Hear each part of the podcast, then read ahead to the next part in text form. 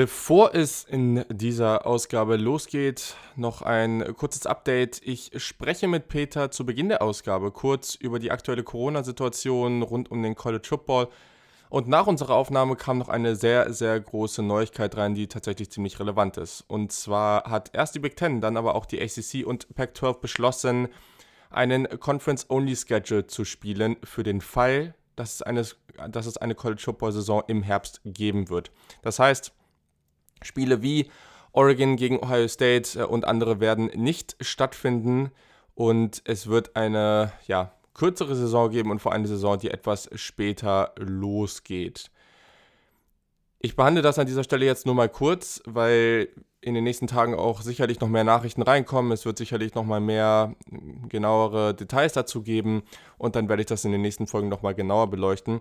Aber es ist eben ganz, ganz relevant und der größte Punkt dabei ist vor allem, dass es ein Szenario ist für den Fall, dass es eine Saison gibt. In den Statements kann man genau lesen, es steht ein großes If. Also dementsprechend heißt, das ist jetzt kein genauer Plan, so wird es sein, sondern wenn es die Möglichkeit gibt, eine College Football Saison zu spielen, dann wird sie Conference Only sein, wenn sie im Herbst stattfindet. Ich glaube, für den, für den Frühling, wenn man das komplett schieben würde, dann wäre das nochmal ein ganz anderes Szenario. Aber aktuell sieht es jetzt erstmal so aus. Und Natürlich hat das große Implikationen für viele Universitäten. Wir haben jetzt schon gesehen, dass einige Sportarten an einigen Unis komplett gestrichen wurden. Stanford hat da schon einige Sachen ähm, oder hatte, glaube ich, schon elf Sportarten jetzt gest komplett gestrichen.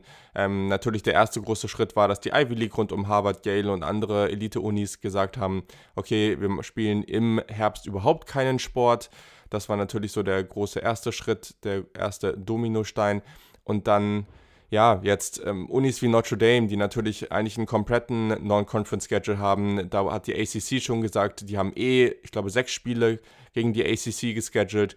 Ähm, da hat die ACC auch schon gesagt, okay, wir werden das irgendwie mit euch hinbekommen ähm, und so weiter. Also ich glaube, der, der weitere große Punkt hierbei ist auch, dass wir da gar nicht so extrem auf die großen Unis gucken sollten, sondern halt auf kleinere Unis, für die diese Non-Conference-Schedule-Games ganz, ganz wichtig sind. Also ich habe da zum Beispiel schon was über Northern Iowa gehört, die halt auch schon seit längerer Zeit ein bisschen finanzielle Probleme haben und die mit diesen Spielen, zum Beispiel gegen Iowa oder halt, wo kleinere Unis gegen wirklich große Unis ein Spiel, ein Spiel gescheduled haben, irgendwas zwischen 500.000 und einer Million machen. Und das ist für diese Unis, während die Ohio States und Oklahomas und Alabamas irgendwie jedes Jahr 100 äh, Millionen einnehmen, ist das für diese Unis vielleicht sogar teilweise die Hälfte oder ein ganz, ganz großer Anteil ihrer Einnahmen und dementsprechend hat das für die wirklich extreme Folgen und die haben wahrscheinlich keine Ahnung, wie sie das jetzt gerade hinbekommen sollen. Ähm, ein weiterer Punkt ist noch, dass viele andere oder viele Head Coaches auch in ihren Verträgen ein sogenannte Force Majeure, heißt das glaube ich, ähm, inkludiert haben, was heißt, dass für gewisse Fälle, das es heißt auch immer ein Act of God, ähm, ja, kann man jetzt halten von, was man möchte, aber das heißt auf jeden Fall, dass je nachdem, was dort dann festgehalten ist, das können dann solche Sachen wie eine Revolution, politische Probleme im Land, ähm, Bürgerkriege, aber auch Pandemien sind in manchen Verträgen eben inkludiert. Und das heißt eben, dass das dazu führen könnte, dass die eine oder andere Uni wirklich, falls das Geld knapp wird, sagen könnte, okay, dieses Jahr bezahlen wir dir, Head Coach A, ähm, dann einfach ein deutlich geringeres Gehalt oder vielleicht sogar gar kein Gehalt. Das geht. Ich glaube, das wird gerade an den großen Unis höchstwahrscheinlich erstmal nicht passieren, aber diese Möglichkeit gibt es auf jeden Fall. Also ein Head Coach oder zwei Head Coaches, die das im Vertrag auf jeden Fall haben, sind einmal Ed Orgeron bei, äh, bei LSU. Ich glaube, da wird das höchstwahrscheinlich nicht passieren. Ein anderer, bei dem das aber noch ganz, ganz interessant ist, ist zum Beispiel Chip Kelly bei UCLA bei dem es ja gerade eh nicht so gut läuft.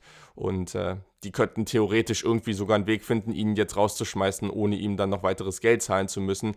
Es gibt da anscheinend irgendeinen Weg, wie das zumindest zum großen Anteil des Geldes funktionieren könnte. Die Frage ist halt, willst du das wirklich machen? Weil am Ende möchtest du ja auch für die Zukunft auch gut aufgestellt sein und wenn andere potenzielle Kandidaten für Headcoaches sehen, dass sowas in der oder dass, UC, dass UCLA sowas mal gemacht hat, dann wollen sie sicherlich kein Headcoach für diese Universität werden. Alles viele Komponenten, die für ja genau diesen genau diese Zeit jetzt sehr, sehr relevant sind, aber das wird in den nächsten Wochen alles nochmal ausführlicher besprochen. Diese Ausgabe ist nur noch etwas länger, aber gleichzeitig ich glaube, die Wahrscheinlichkeit erstmal, dass wir überhaupt noch eine College Football Saison im Herbst haben, schwindet von Tag zu Tag, aber gleichzeitig ist es auch einfach so, dass wir jetzt auch noch etwas Zeit, mehr Zeit mit den Previews haben und dementsprechend ist es, hoffe ich, auch mal nicht ganz so schlimm, dass diese Ausgabe etwas länger ist. Also, wir sprechen heute über drei sehr spannende Big Ten Unis. Danach wird es natürlich auch noch ein bisschen Draft-Content geben zu zwei Running Backs. Ich hoffe, das gefällt euch und dementsprechend viel Spaß.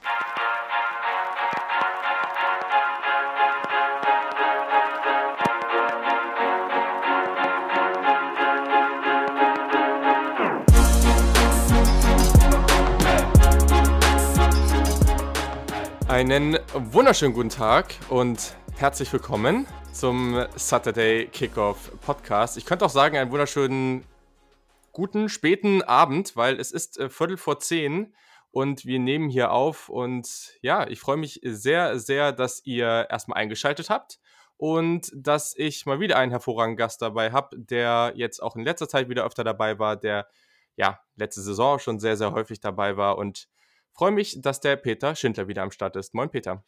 Moin, Julian. Wieder eine große Freude, mit dir über College Football zu sprechen. Wieder mal ein paar ganz interessante Programme, die wir auf dem ähm, Tablett haben. Ich freue mich. Definitiv. Heute haben wir uns ein, ein Dreigespann praktisch ausgesucht, über die wir sprechen wollen. Und ich denke, das wird auf jeden Fall eine richtig runde Sache. So, Genau, wie immer, ähm, dem Peter könnt ihr auf Twitter at gersuna und natürlich mit seinem Podcast, dem Student Section Podcast, finden. Ich habe alles in die Show Notes gepackt, da könnt ihr alles finden. Folgt ihm auf jeden Fall, hört euch unbedingt mal auch die letzten Ausgaben an. Da kann ich vor allem auch die Ausgabe zu dem historischen Rückblick zum ersten College Football Spiel der Geschichte ganz zu empfehlen. Das ist sehr, sehr spannend, auch mal, wer so die Hintergründe zum College Football da äh, genauer kennenlernen möchte. Ich denke, das ist sehr, sehr interessant. Also hat mir sehr viel Spaß gemacht, die Folge. Hm. Und sonst, ähm, ja, ich habe gerade auf dem YouTube-Channel mal wieder was Neues gestartet. Also wer da reinschauen möchte, der kann das auf jeden Fall tun. Auch unter Saturday Kickoff findet ihr das auch hier einfach in den Show Notes. Und dann starten wir jetzt mal. Und das Thema macht nicht besonders viel Spaß, aber wir müssen es hier und da wieder ansprechen. Wir haben gerade vorher auch schon kurz drüber geschnackt. Also Momentan passiert jetzt ja gerade, was ähm, Covid-19-Corona angeht, eine Menge in den USA. Das ist eine ganz andere Situation als hier in Europa aktuell. Und auch gerade auf College-Niveau oder bei den Universitäten passiert eine Menge. Die Ivy League hat jetzt gesagt, dass sie definitiv im Herbst keine Football-Saison spielen werden. Ähm, die sind natürlich jetzt nicht in der FBS, aber trotzdem ist erstmal ein relevantes Thema. Ähm, an der USC wurde jetzt gesagt, dass höchstwahrscheinlich alle, Kla ähm, alle, alle Klassen, alle, alle Kurse online stattfinden werden. Stanford hat durch die Budget-Constraints haben die jetzt äh, elf Sportarten praktisch komplett gestrichen ähm, natürlich eher kleinere Sportarten, aber trotzdem sehr, sehr krasse Sachen, die da gerade passieren. Und ich habe so das Gefühl, dass diese Hoffnung, die wir vor ein paar Wochen eigentlich noch hat, definitiv hatten, dass wir zumindest jetzt im Herbst oder wie es nach Plan vorgesehen war, eine College-Football-Saison sehen werden, dass die immer mehr schwinden. Wie siehst du das denn aktuell? Ja, schwierig. Also es ist so, wenn man die Artikel in den entsprechenden Online-Portalen liest, wenn man die Podcasts auch äh, aus Übersee verfolgt, hat sich auch die Sprache ähm, ziemlich geändert in den letzten Wochen. Mhm. Und ähm, wenn man mal Amerikaner reden hört, dann, dann hat man eigentlich immer den Eindruck, dass, dass sie sich schwer tun, wirklich, ähm, also vor allem Journalisten, irgendwie ganz, ganz starke Worte in den Mund zu nehmen und pessimistisch zu klingen und, und immer einen gewissen Optimismus hochhalten da gab es jetzt aber tatsächlich in den letzten Wochen immer so ein bisschen Shift. Und ähm, wenn man einmal nochmal auf die Zahlen guckt, ähm, was die Infektionen angeht, wie sie sich entwickeln, auch gerade in den Staaten Arizona, Texas, Florida, die ja jetzt nicht gerade, auch Kalifornien, die jetzt nicht gerade irrelevant für den College Football sind, ähm, muss mhm. man sich eingestehen, da läuft nun wirklich einiges ähm, verkehrt. Ähm, insofern mindestens mal kontrovers, dass äh, man sich zumindest mal die Frage stellen muss, macht es überhaupt oder ist es überhaupt ethisch ähm, richtig, ähm, dort im Grunde Studenten spielen zu lassen in einem Umfeld, was gerade ja außer Kontrolle geraten ist, was die Infektion angeht. Insofern sagen wir es mal so, ich war ja schon bei der letzten Aufnahme nicht besonders hm. Optimistisch gesonnen und jetzt ist es halt nicht wirklich besser geworden.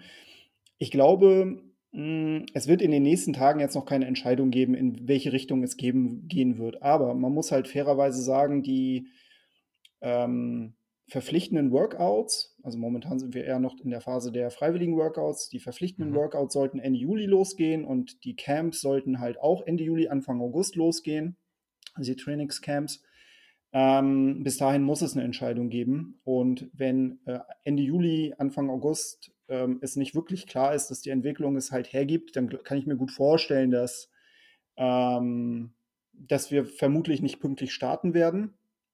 Und ich denke mal, und das ist halt auch so ein Kernproblem, es gibt halt keine zentrale Instanz, die ja. Entscheidungen in irgendeiner Art und Weise bündelt, die jetzt wirklich auch mal das Ganze koordinieren würde. Es gibt wohl tägliche Calls zwischen den ähm, Commissioners der Power 5 Conferences, aber das bedeutet nicht, dass es dann eine gemeinsame Linie geben wird.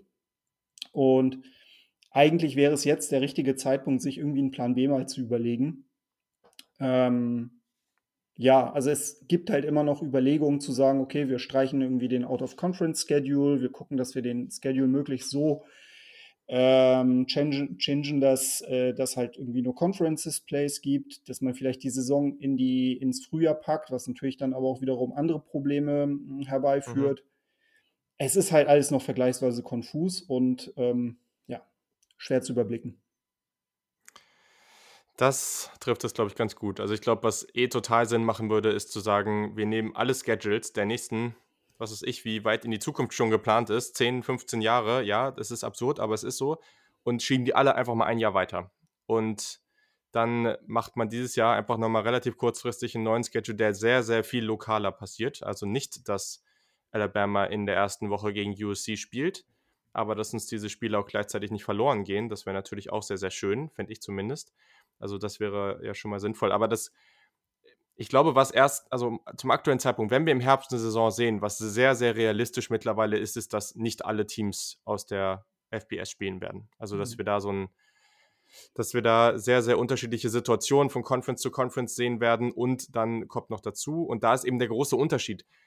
Wir werden höchstwahrscheinlich die NFL sehen. Wir werden höchstwahrscheinlich jetzt die MLB sehen, die NBA plant und so, aber das ist ein großer Unterschied auch zu ja, zu jedem, der da rausgeht und arbeitet. Das ist dafür da, um das Geld zu verdienen. So, und klar kann man sagen, ja, die haben es alle nicht nötig, okay, aber da hängen natürlich auch viele andere Sachen dran und viele andere Leute, die in den Bereichen arbeiten. Und das ist ein ganz, ganz großer Unterschied zum College Football, weil da wird einfach kein Geld mit verdient. Und da zu sagen, okay, erstens, der Unicampus ne, mit den ganzen Studenten, aber dann eben auch die, die Jungs, die dann da eben spielen, die da keine Bezahlung für bekommen. Und da muss, klar, bisher war es alles einigermaßen gut gelaufen, aber es muss halt wirklich nur ein schwerer Fall von Corona mal auftreten, wo, was weiß ich, jemand da zumindest mal schwerfingende Folgen oder irgendwas von ja, wegträgt und dann, also irgendein College Football Spieler oder so weiter. Und, und dann, was passiert dann? Also dann werden die Eltern und, und alle drumherum so auf die Barrikaden gehen. Ich glaube, das wäre so ein Riesenproblem, was dadurch entstehen würde. Das will man natürlich auch nicht. Und ja, also es gibt, glaube ich, so viele schwierige Aspekte dabei, einfach auch dadurch, dass es keine, nicht zentral geregelt ist und dadurch, dass da kein, keine Bezahlung und irgendwas im Spiel ist. Das ist natürlich auch nochmal ein ganz wichtiger Faktor. Ja, genau. So, aber das reicht jetzt auch an der Stelle. Ich hoffe, ihr seid zu dem Thema erstmal informiert und sonst könnt ihr uns beiden auch immer einfach auf Twitter oder so weiter ähm, ja, schreiben und dann kriegen wir das da auch geregelt. Worüber sprechen wir heute? Egal, ob die jetzt spielen oder nicht, wir sprechen über drei Teams aus der Big Ten West und zwar über in dieser Reihenfolge auch Iowa, Nebraska und Wisconsin. Drei sehr, sehr interessante Teams, drei Teams, die eigentlich würde ich sagen, für viele ein bisschen unter dem Radar fliegen, weil sie vielleicht nicht so super sexy sind, aber gleichzeitig eigentlich immer ziemlich gut. Und das werdet ihr hoffentlich heute auch sehen. Wir fangen an mit den Iowa Hawkeyes und ich mache das weiter, wie ich es in der letzten Folge angefangen habe. Erstmal kurzer Überblick über das Team. Die Iowa Hawkeyes kommen aus Iowa City, Iowa. Ihre Farben sind schwarz-gold. Sie spielen, wie schon gesagt, in der Big Ten West. Ich habe letztes Mal noch gar nichts dazu gesagt, aber Stadion finde ich eigentlich auch noch ganz interessant. Sie spielen im Kinnick Stadium, das fast um, bei maximal ähm, 70.585 Menschen. Das wird es dieses Jahr definitiv nicht geben. Der Head Coach ist Kirk Ferentz. In der Offensive spielt man ja, ich sag mal, ich, ich würde es jetzt Multiple nennen als System. Also mittlerweile ist das sehr, sehr spread-mäßig, was da passiert, aber lange Zeit war man da halt auch noch sehr in diesem typischen Pro-Style, so wie es andere nennen würden. Ich finde diese Bezeichnung Pro-Style immer so ein bisschen dämlich, aber ähm, die meisten können sich darunter was vorstellen. Mittlerweile sieht man bei Iowa aber sehr, sehr viele Formationen, wo vier Receiver auf dem Feld stehen und der Quarterback in der Shotgun ist. Daher, ja, ist es noch ein bisschen vielseitig. In der Defensive spielt man seit 2018 eine 4-2-5. Und bei den prominenten Spielern ähm, haben wir heute eigentlich bei allen Teams sehr, sehr interessante Jungs dabei. Also aus dem letzten Draft Tristan Wirfs und AJ Epinesa, aber auch von davor TJ Hawkinson, Noah Fant, George Kittle, ihr merkt schon, Tight End U definitiv. Und zum Beispiel auch der Guard Brandon Scherf. So, gucken wir mal auf die vergangene Saison 2019. Die war gar nicht so unerfolgreich. Vielleicht kannst du uns mal so ein kurzes ähm, Oh, ich habe noch eine Kleinigkeit vergessen. Die will ich noch vorher kurz abarbeiten, ähm, weil da war auch im Black Lives Matter in dieser ganzen Geschichte, die, wo jetzt auch einiges an Aufruhr durch den College Football gegangen ist, gab es da so einen kleinen Skandal bei Iowa. Den muss man vielleicht noch mal ganz kurz in zwei, drei Sätzen erwähnen und vielleicht kannst du das mal kurz tun. Ja, genau. Also da geht es um den Strength and Conditioning Coach ähm, Doyle, ähm, Chris Doyle. Mhm. Er ist nicht nur irgendein Strength and Conditioning Coach. Also ich meine, wer sich ein bisschen mit Football auskennt, weiß, dass ähm, da nicht nur irgendwie ein Coach oder zwei Coaches an der äh, Seitenlinie rumtouren oder irgendwelche Verantwortung haben. Nein, das ist ja mittlerweile extrem spezialisiert. Und, ähm, Chris Doyle ist, ist nun einmal der bestbezahlte ähm, Strength and Conditioning Coach gewesen, mittlerweile muss man sagen. Mhm. Ähm, Im Rahmen dieser Entwicklung rund um Black Lives Matter gab es halt massive Anschuldigungen gegen ihn ähm, aus dem Lager der Spieler, die ihm vorgeworfen haben, ähm, farbige Spieler, Af afroamerikanische Spieler im Grunde misshandelt zu haben, mehr oder weniger, also wirklich äh, geschliffen zu haben. Ähm, und das äh, führte halt dazu, dass ähm, das Programm ihn hat jetzt gehen lassen. Ähm, allerdings äh, bekommt er noch eine Stange Geld ähm, also es ist halt im Grunde so, dass er seinen Abschied noch versüßt bekommt. Die Frage ist dann natürlich, ähm, wie passt das zusammen? Also mit den Vorwürfen. Ähm, offensichtlich ist da wohl alles nicht so richtig gut gelaufen und er ist, was das angeht, auch kein Unbekannter. Also es gab auch schon äh, 2011 mhm. ähm, einen ziemlichen Skandal, als 13 Spieler ins Krankenhaus gehen mussten mit, mit ähm, ja, einem Stresssyndrom. Ähm, was hat wirklich massive Auswirkungen ähm, hat haben können. Und da gab es wohl eine Untersuchung, was ihn aber, ich sag mal, nicht den Posten gekostet hat. Ähm, das ist jetzt noch schon ein paar Jahre her. Das wirft alles kein wirklich gutes Licht auf das Programm, auf ähm, die Kultur in diesem Programm. Ähm, das fällt natürlich sofort auch auf den Head Coach zurück, der ähm, auch dafür natürlich auch ein Stück weit die Verantwortung trägt. Ähm, alles in allem etwas schade, muss ich sagen, weil ich eigentlich, zumindest so aus, aus äh, Außenperspektive, Iowa als ein Programm eingeschätzt hätte, wo mh, hm, es ein bisschen zivilisierter zugeht. Und mhm. ähm, ja, finde es halt auch ehrlich gesagt ziemlich bedenklich, wie ähm, ein Coach im Grunde, ähm, der so mit seinen Spielern umgeht, dann auch ähm, mit so einem Geld oder mit so einer Entschädigung im Grunde ausscheidet. Definitiv, kann ich überall nur so zustimmen. Absolut katastrophal, was da abgegangen ist, aber gleichzeitig, auch wenn dieser Zustand jetzt äh, echt uncool ist, ähm, schon mal gut, dass solche Zustände mal aufgedeckt wurden ja. und dass sich da dann jetzt auch hoffentlich ein wenig was verändert. Das ist wohl das Mindeste. Aber genau, jetzt kommen wir auch wirklich zum Team. ähm, letztes Jahr 10 und 3 Finish, also 10 Siege. Wir haben bei einigen Teams schon darüber geredet, dass es gar nicht so leicht ist, auf diese 10 Siege zu kommen. Also da, und das ist passiert, oder das ist bei Iowa in den letzten Jahren jetzt nicht das erste Mal passiert. Also das ist sehr, sehr beeindruckend. Wie hast du denn die 2019er Saison wahrgenommen? Kannst du ja mal kurz zusammenfassen. Ja, also man muss dazu sagen, für die Verhältnisse, für die Iowa im Grunde rekrutiert, ähm, mhm. in den Sphären, in denen Iowa unterwegs ist, war es eigentlich eine äußerst äh, erfolgreiche Saison. Und zwar ist es so, man startete mit, mit vier Siegen, ähm, unter anderem ähm, klare Siegen gegen Miami auf Ohio, Rutgers, gut, das war jetzt, ich sage jetzt mal nicht, nicht die größte Herausforderung. Ein knapper Sieg gegen Iowa State, das war ein ziemlich denkwürdiges Spiel, weil das im Grunde ähm, aufgrund von Wett Wetterkapriolen ähm, über mehrere Stunden ging. Ähm, Middle Tennessee dann geschlagen.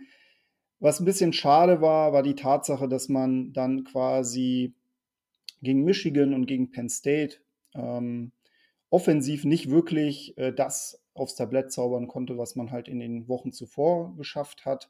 Ähm, gegen Michigan verlor man 3 zu 10, also offensiv auch ganz, ganz schreckliches Spiel.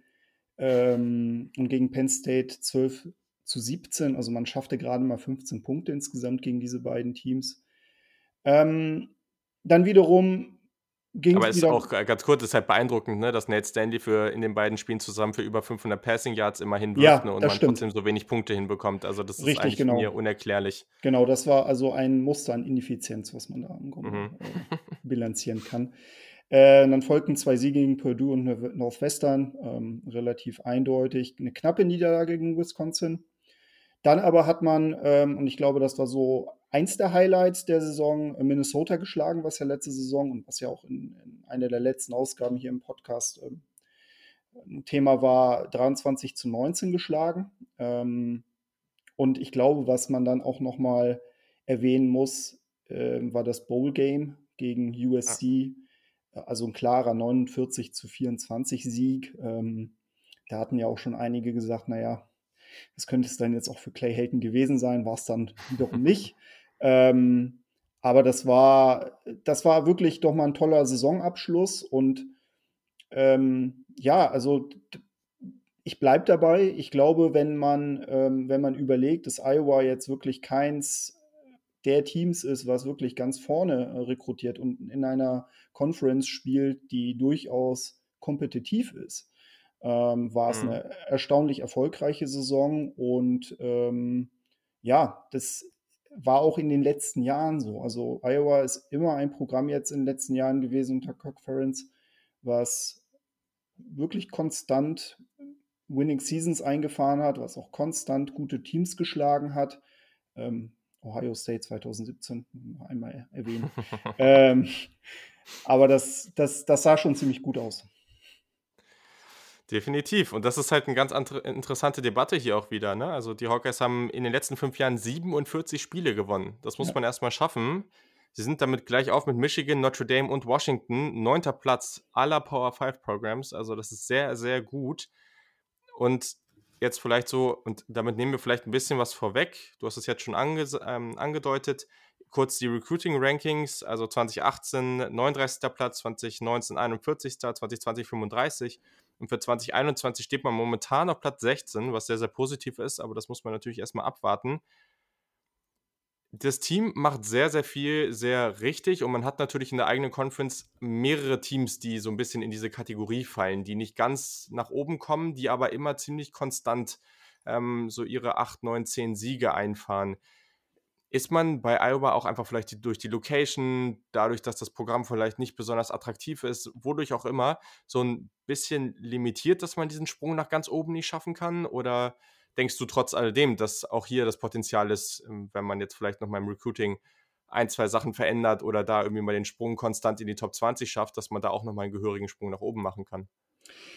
Ja, ist schwierig. Es gibt ja diesen Film Gilbert Grape irgendwo in Iowa und wer den Film mal gesehen hat, der wird feststellen, da ist halt wirklich nicht viel. Ne? Und ähm, äh, Iowa, Iowa State, ne, das, das Programm aus der Big 12, hat, hat ja auch so ein bisschen das ähnliche Problem, was, was ich ja natürlich regelmäßig verfolge. Ich glaube, Programme wie Iowa hm, sind halt auf Gedeih und Verderb darauf ähm, angewiesen, sich eine eindeutige De- Identität aufzubauen und Mhm. auch äh, sind darauf angewiesen, dass das Coaching-Staff im Grunde die Spieler, die sie bekommen, ähm, möglichst gut weiterentwickelt, sie auch lange hält, ähm, auch Erfahrung aufbaut. Also da ist wirklich dieses Talentlevel, also da kann man, glaube ich, auch viel kaschieren. Und ähm, Mhm. wenn man langfristig eine Kultur aufbaut, die darauf beruht, ich glaube, Wisconsin ist das andere Programm, worüber wir eh gleich sprechen, da läuft es Ja. ja ähnlich.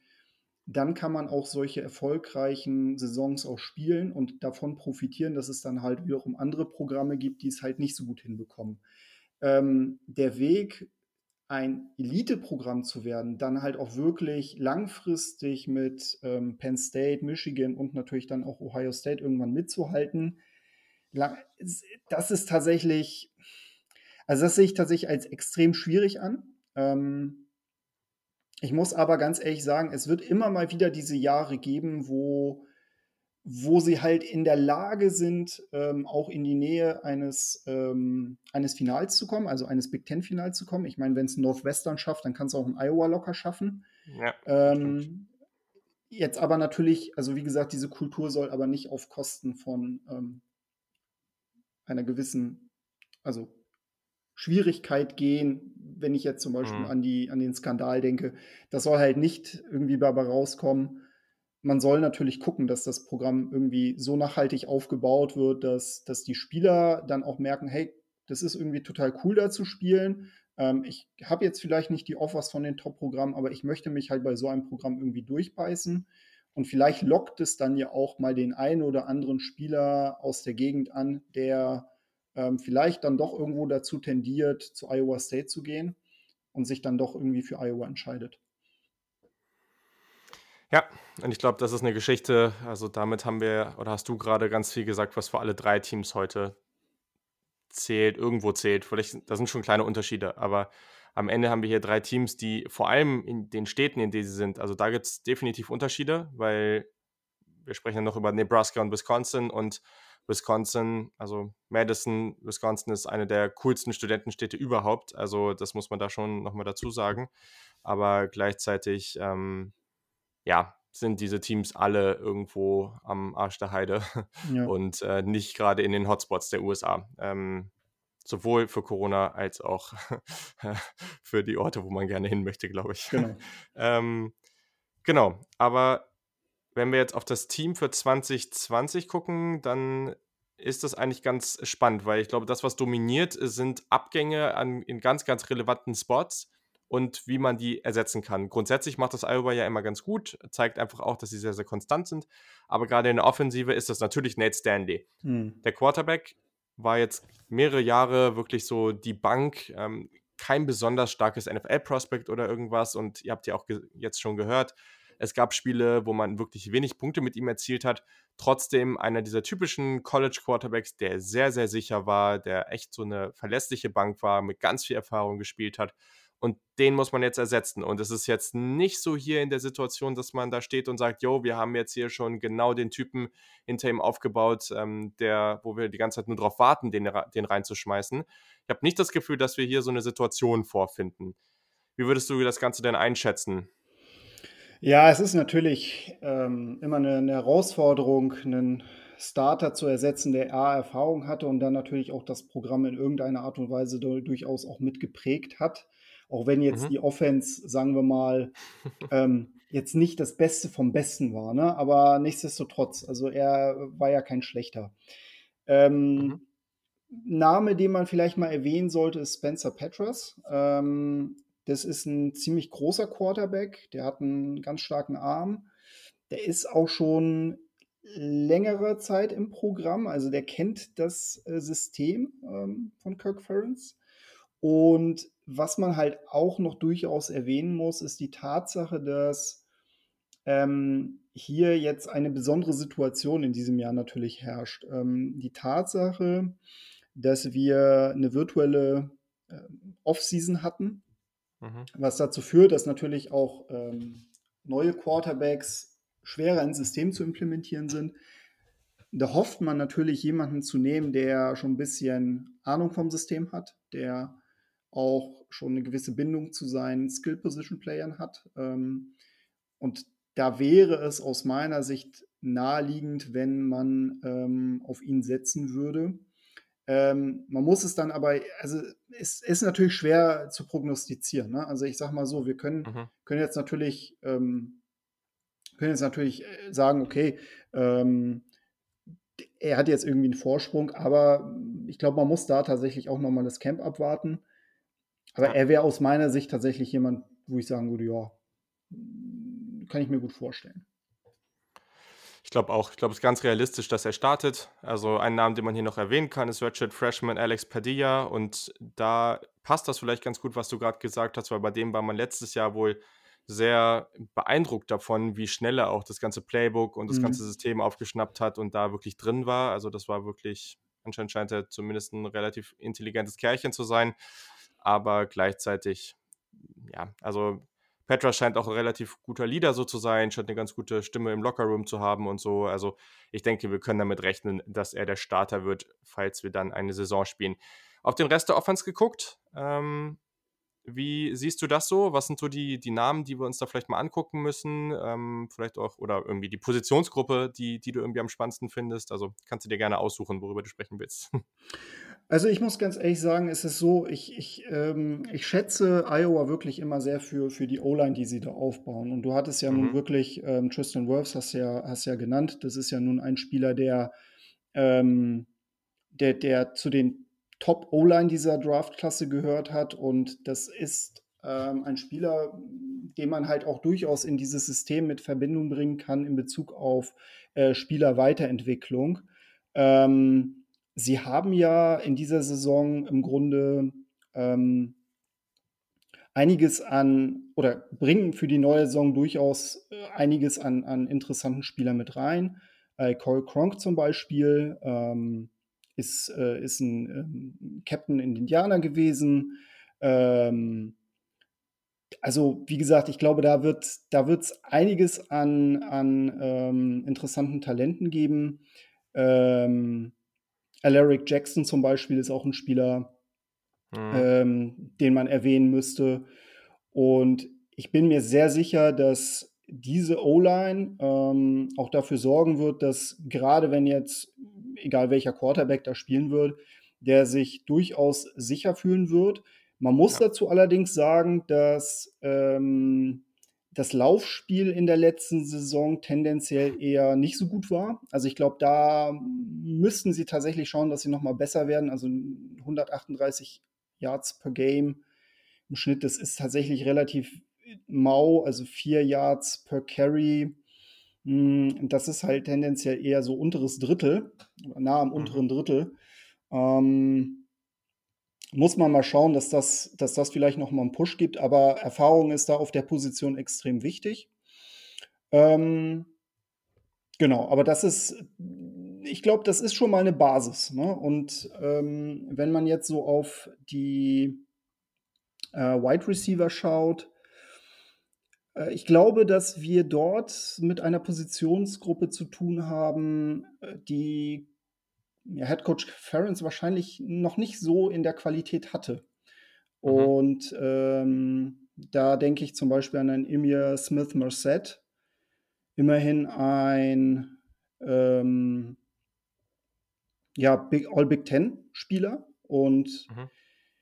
der könnte es tatsächlich schaffen, auch über die 1000 Yards zu kommen. Ähm, ist wirklich ein sehr schneller Spieler. Ähm, ja, und dann muss man mal gucken, ne? so ein Tyrone Tracy zum Beispiel. Ähm, der hat ja auch durchaus gezeigt, dass er im Bowl-Game einiges drauf hat. Mhm. Also interessant, eine interessante Positionsgruppe in dem Fall für Iowa. Ja. Ja, ganz viel Spannendes. Und das finde ich irgendwie so interessant, weil eigentlich, wenn man sich das Team so genauer anguckt, dann, also erst denkt man, oh, offensiv ist da wirklich so viel, aber Offensive Line hast du schon genannt, da kann man vielleicht auch noch ähm, den guten, ähm, wie ist der Name jetzt auch hier, Tyler Lindenbaum noch ja, nennen, der, ja. mhm. der auch noch sehr, sehr spannend ist, weil letztes Jahr war Center eigentlich so ein, also vor der Saison eigentlich ein relativ großes Problem und jetzt könnte der so einer der besten Center der Conference, äh, vielleicht sogar irgendwie im gesamten College Football sein, also ein ganz spannender Typ.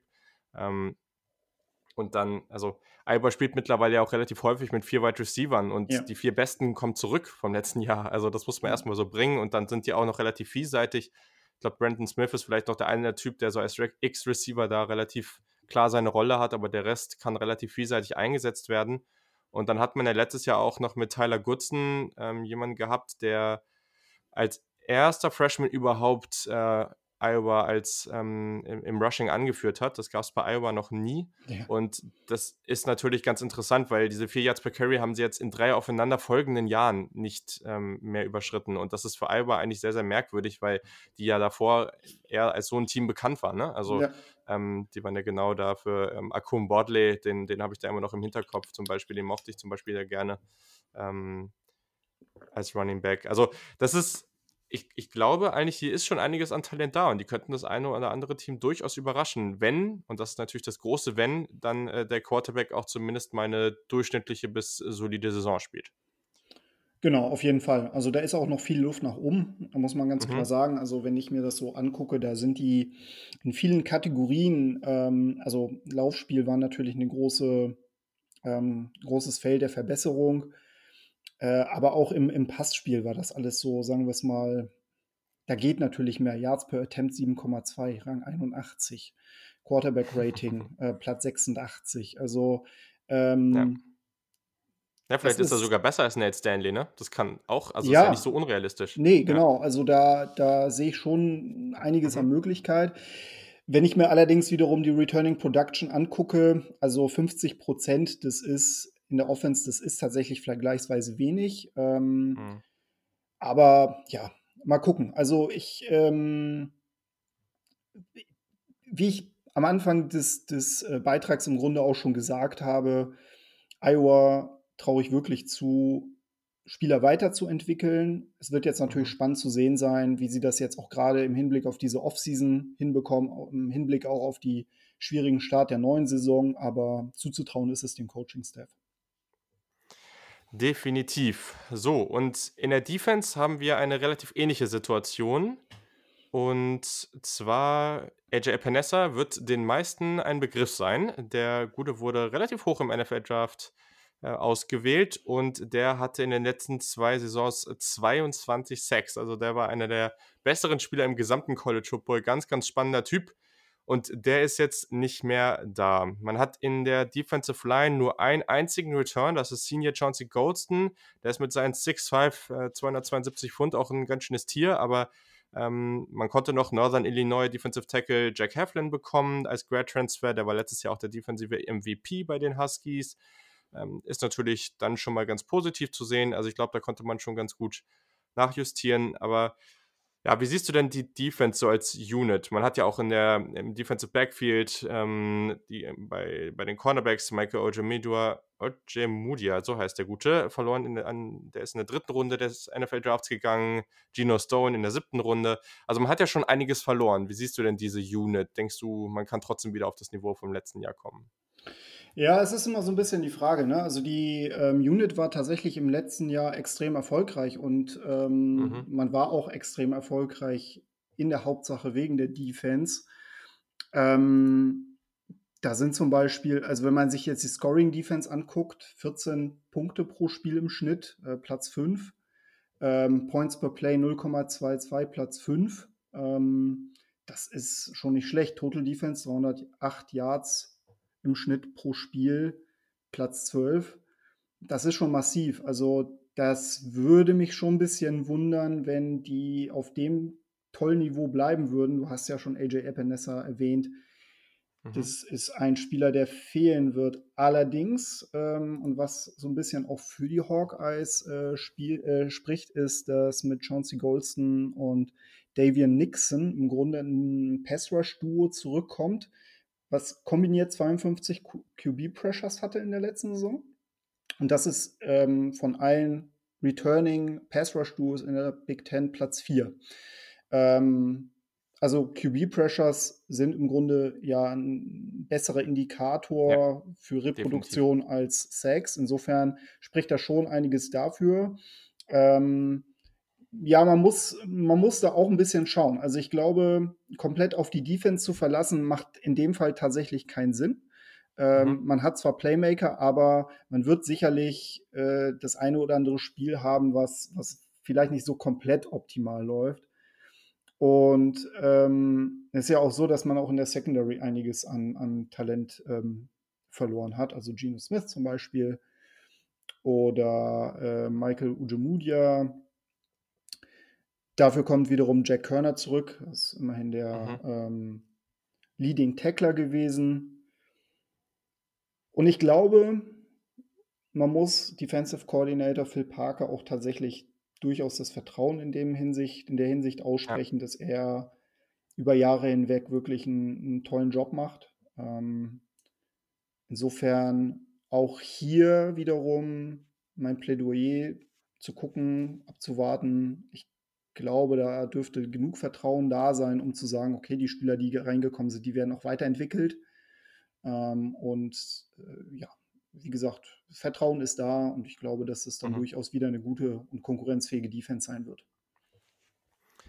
Ja, glaube ich auch. Da würde ich soweit mitgehen. Also ich meine, auf Cornerback so jemanden wie Senior Matt Hankins, den kann man auch nochmal ansprechen. Mhm. Auch, ähm, ich glaube, der so, so neben Jack Körner so der zweite Cornerstone in, in diesem Defensive Backfield. Also das ist auf jeden Fall ganz interessant. Und was jetzt aber total spannend ist, weil wir sind uns ja einig, das ist kein schlechtes Team und die haben definitiv das Potenzial, den einen oder anderen, vielleicht auch größeren Namen mal zu schlagen. Wenn wir jetzt aber auf diesen Schedule gucken, ich war solide überrascht, dass der wirklich, wirklich brutal schwer ist. Mhm. Also man spielt in Woche 2 erstmal schön gegen Iowa State, wo wir uns ja auch alle einig sind, dass das wirklich kein schlechtes Team ist. Mhm. Ähm, alleine wegen Brock Purdy als Quarterback, der da ja sehr interessant ist.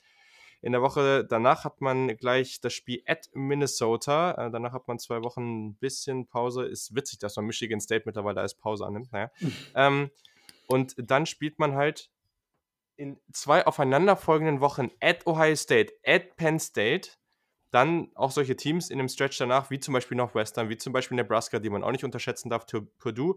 Und am Ende dann letzte Woche noch gegen Wisconsin. Also viele Spiele gegen Teams, die, ich denke mal, auf einem ähnlichen Niveau wie sie sind. Und dann halt solche Teams wie, ähm, wie in Iowa State, die man eben noch in den Schedule dazu bekommt. Und dann eben Ohio State und Penn State. Also das ist schon alles andere als einfach. Und das kann entweder sehr, sehr positiv am Ende dastehen, wenn man tolle Teams geschlagen hat, oder das kann halt auch ganz böse enden. Wie würdest du denn jetzt so als Tipp viel zu früh mal sagen, dass das Ganze ausgeht? Ja, es ist, also brutal ist, glaube ich, kein, kein Ausdruck. Vor allem, wenn man dann überlegt, also Minnesota und Nebraska werden dann mit den Messern zwischen den Zehen auflaufen. Weil ja. Nebraska hat ja das entscheidende Spiel um, um die Bowl Eligibility im Letz-, in der letzten Saison gegen Iowa verloren. Äh, Minnesota, Minnesotas Winning oder Winless, äh, oder Loseless Season besser gesagt. Ja, die Perfect Season praktisch. Perfect Season wurde quasi durch Iowa äh, ja. kaputt gemacht. Also, ja. Northwestern, Bounceback-Kandidat, Purdue auswärts Definitiv. ist auch nicht, nicht einfach, Wisconsin. Also, wenn es richtig, richtig schlecht läuft, ne, dann sind wir da halt sehr schnell irgendwie bei fünf, sechs Niederlagen. Das ist nicht mhm. unwahrscheinlich oder nicht unmöglich. Ähm, dennoch, dennoch traue ich, trau ich diesem Team auf jeden Fall das eine oder andere Upset zu. Ähm, und ich glaube, gerade die Heimspiele sind, sind nicht ohne. Jetzt muss man natürlich mal abwarten, ähm, mhm. welcher Location. Also viele Zuschauer werden es wahrscheinlich nicht sein. Ja. Ähm, ja, aufgrund der Tatsache, dass wahrscheinlich die, die Defense ein bisschen regressieren wird, aufgrund der Tatsache, dass die Offense vermutlich nicht so schnell nach vorne kommen wird, würde es dann auch keine äh, 10-3-Saison werden wie im letzten Jahr. Ähm, ich glaube, man wird so mit, ja, tendenziell so sieben Siegen, acht Siegen mhm. vielleicht im, im, Max. Also wird man, wird man vielleicht ähm, erreichen können. Ja, da gehe ich mit. Ich habe mir jetzt auch aufgeschrieben, dass ich so acht Siege für so eher realistisch halte als zehn in diesem Jahr. Da ist da kommt eben der Schedule mit rein und dann einigen wir uns einfach darauf, dass der überraschende Sieg gegen Penn State kommt und dann läuft das doch auch. ja. Genau, okay. Dann kommen wir zu einem weiteren sehr, sehr spannenden Team, die in den letzten Jahren ja, oder eigentlich schon immer viel Aufmerksamkeit hatten. Das ist ganz, ganz interessant. Es gab, ich, es gab neulich einen Artikel bei The Athletic, ähm, wo es darum ging, die besten 25 College Football Programme der letzten 50 Jahre. Und da sind natürlich, ich glaube, da sind irgendwie 23 verschiedene Faktoren mit eingeflossen und Nebraska war Top 5. Und ich glaube, für viele Menschen ähm, und für viele Leute, die College Football noch nicht so lange verfolgen, wie es in Deutschland ja eigentlich normal ist, also auch für mich, die, die wissen gar nicht, also die kennen Nebraska gar nicht mal als dieses gute Team, aber die waren für verdammt lange Zeit richtig, richtig stark. Und das haben wir noch nicht alle vergessen. Und ich glaube, es gibt auch zumindest gewisses Potenzial, dass die immerhin mal wieder deutlich besser werden als das, was in den letzten Jahren da so passiert ist. Also, auch hier kurz die paar Facts. Also, wir sprechen von den Nebraska Cornhuskers, die in Lincoln, Nebraska angeordnet sind oder dort äh, Football spielen, dort die Uni haben. Ähm, Wortfindungsstörung. Mm. Ihre Farben sind Scarlet and Cream. Sie spielen auch in der Big Ten West. Sie spielen im Memorial Stadium, das 81.091 Leute fasst. Head Coach ist Scott Frost. Sie spielen auch in einer Spread Formation. Die Defense spielt in einer 3-4. Und prominente NFL-Spieler sind Jungs wie Damkung Su, Amir Abdullah, Lavante David und Prince Amukamara. So. Ich sag mal so: 2019 gab es vor der Saison große Hoffnung, dass Nebraska eines dieser Überraschungsteams sein könnte. Mit Adrian Martinez hat man einen sehr, sehr spannenden, aufstrebenden Quarterback. Mit Scott Frost das gleiche auf Head Coach. Und dann ist das Ganze nicht ganz so ideal gelaufen. Wie hast du die Saison von den Cornhuskers denn so wahrgenommen? Ja, ähm, also man muss, man muss dazu sagen, äh, vielleicht noch mal so ein bisschen nochmal die Referenz zu deiner Einleitung zu dem Programm. Nebraska war ja in den 90er Jahren das dominierende Team. Also ähm, ja. ich glaube, es gab kaum ein Team, was, was so für Schlagzeilen gesorgt hat, was so dominant mhm. aufgetreten ist. Und mittlerweile gab es jetzt letztens ein Video, was jetzt irgendwie durch Social Media geisterte, in so eine Reihe gestellt wird von Teams, die sich zwar noch als Blue Bloods bezeichnen, aber kein Mensch weiß oder die vor allem die jüngere Generation nicht mehr weiß, warum. Vor ähm, allem die Recruits heutzutage. Ja, halt genau, genau. ähm, da gab es auch einen lustigen Tweet, wo ähm, Vater meinte, dass das Kind, also sein Sohn meinte, dass, dass er den Helm total cool findet, ah, ja. weil, das, weil das das Netflix-N ist. Also, ich sag mal, da, da blutet einem Nebraska-Herz, äh, einem, dem Nebraska-Fan das Herz, vor allem den alteingesessenen, schöne Grüße an Jan Wegwert an dieser Stelle. Aber ähm, es ist so, ich glaube, der Zug ist da nicht komplett abgefahren. Auch wenn die letzte Saison extrem enttäuschend war. Äh, es gab unfassbar ähm, krasse Niederlagen. Ähm, und zwar wirklich nicht schön einzusehen. Also Purdue zum Beispiel gegen ähm, Colorado, was, was ja im Grunde eine ehemalige Rivalität aus der Big 12 war. Ähm, es ist so, in den 25 Saisons, in denen Tom Osborne, der legendäre Tom Osborne, Head Coach war, ähm, hat Nebraska nie eine Saison mit mehr als drei äh, Spielen verloren. Und mittlerweile ist es so, die letzten drei Saisons waren es immer Losing Seasons gewesen. Das ist, das ist extrem enttäuschend und Scott Frost hat da auch einiges an Prügel einstecken müssen und vor allem auch Adrian Martinez, der Starting Quarterback, auf dem mhm. man große Stücke gehalten hat.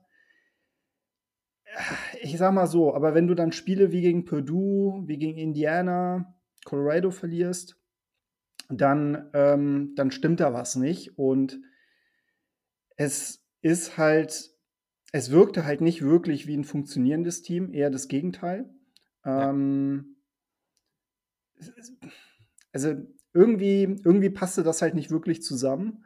Und für mich ist es halt so, äh, es könnte tatsächlich eine entscheidende Saison für Scott Frost werden. Ähm, also wenn der wieder so eine Saison ähm, produziert, dann wird es halt sehr, sehr eng für ihn.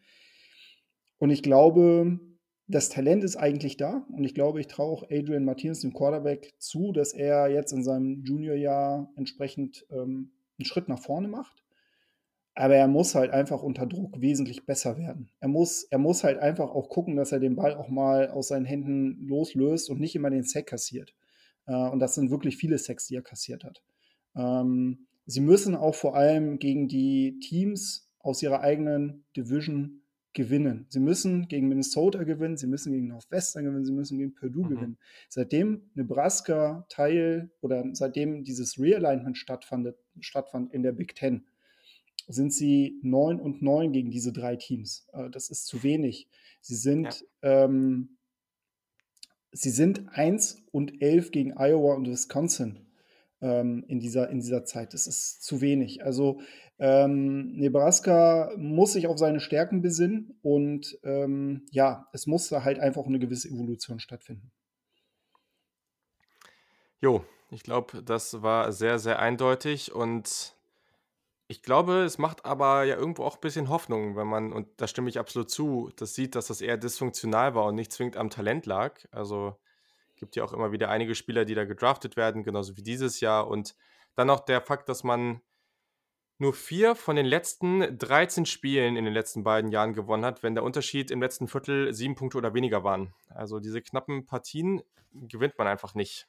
Und ich glaube, wenn sich da, also es gibt zumindest das Potenzial, dass man das da verändern kann und dass es da auch eine gewisse Re Re Regression gibt. Das ist ja auch einfach wahrscheinlich und dass sich das dann wieder positiv entwickeln kann. Aber das muss dann halt jetzt auch wirklich zeitnah passieren.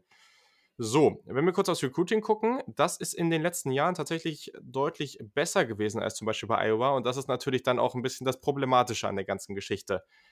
2018 war man Platz 23, dann 17. Platz in 2019, 2020 auf dem 20. Platz und bisher steht man für 2021 noch auf dem 40. Platz. Allerdings, wenn wir jetzt auf die letzten drei Jahre gucken, Iowa zum Beispiel, deutlich niedriger Rang, aber sie bringen viel mehr, auf, viel mehr PS auf die Straße praktisch oder nutzen die, die PS, die sie bekommen, viel besser, nennen wir es vielleicht so. Und bei Nebraska ist eher das Gegenteil. Also sie spielen nicht auf dem Niveau von dem Talent, das sie eigentlich haben.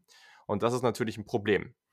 Gleichzeitig, Returning Production ist gerade offensiv dieses Jahr sehr, sehr positiv. Defensiv ähm, verlieren sie gerade, was die Interceptions, aber auch die Sacks angeht, einiges. Und das liegt vor allem an den Davis-Brüdern in der Defensive Line, die beide gedraftet wurden.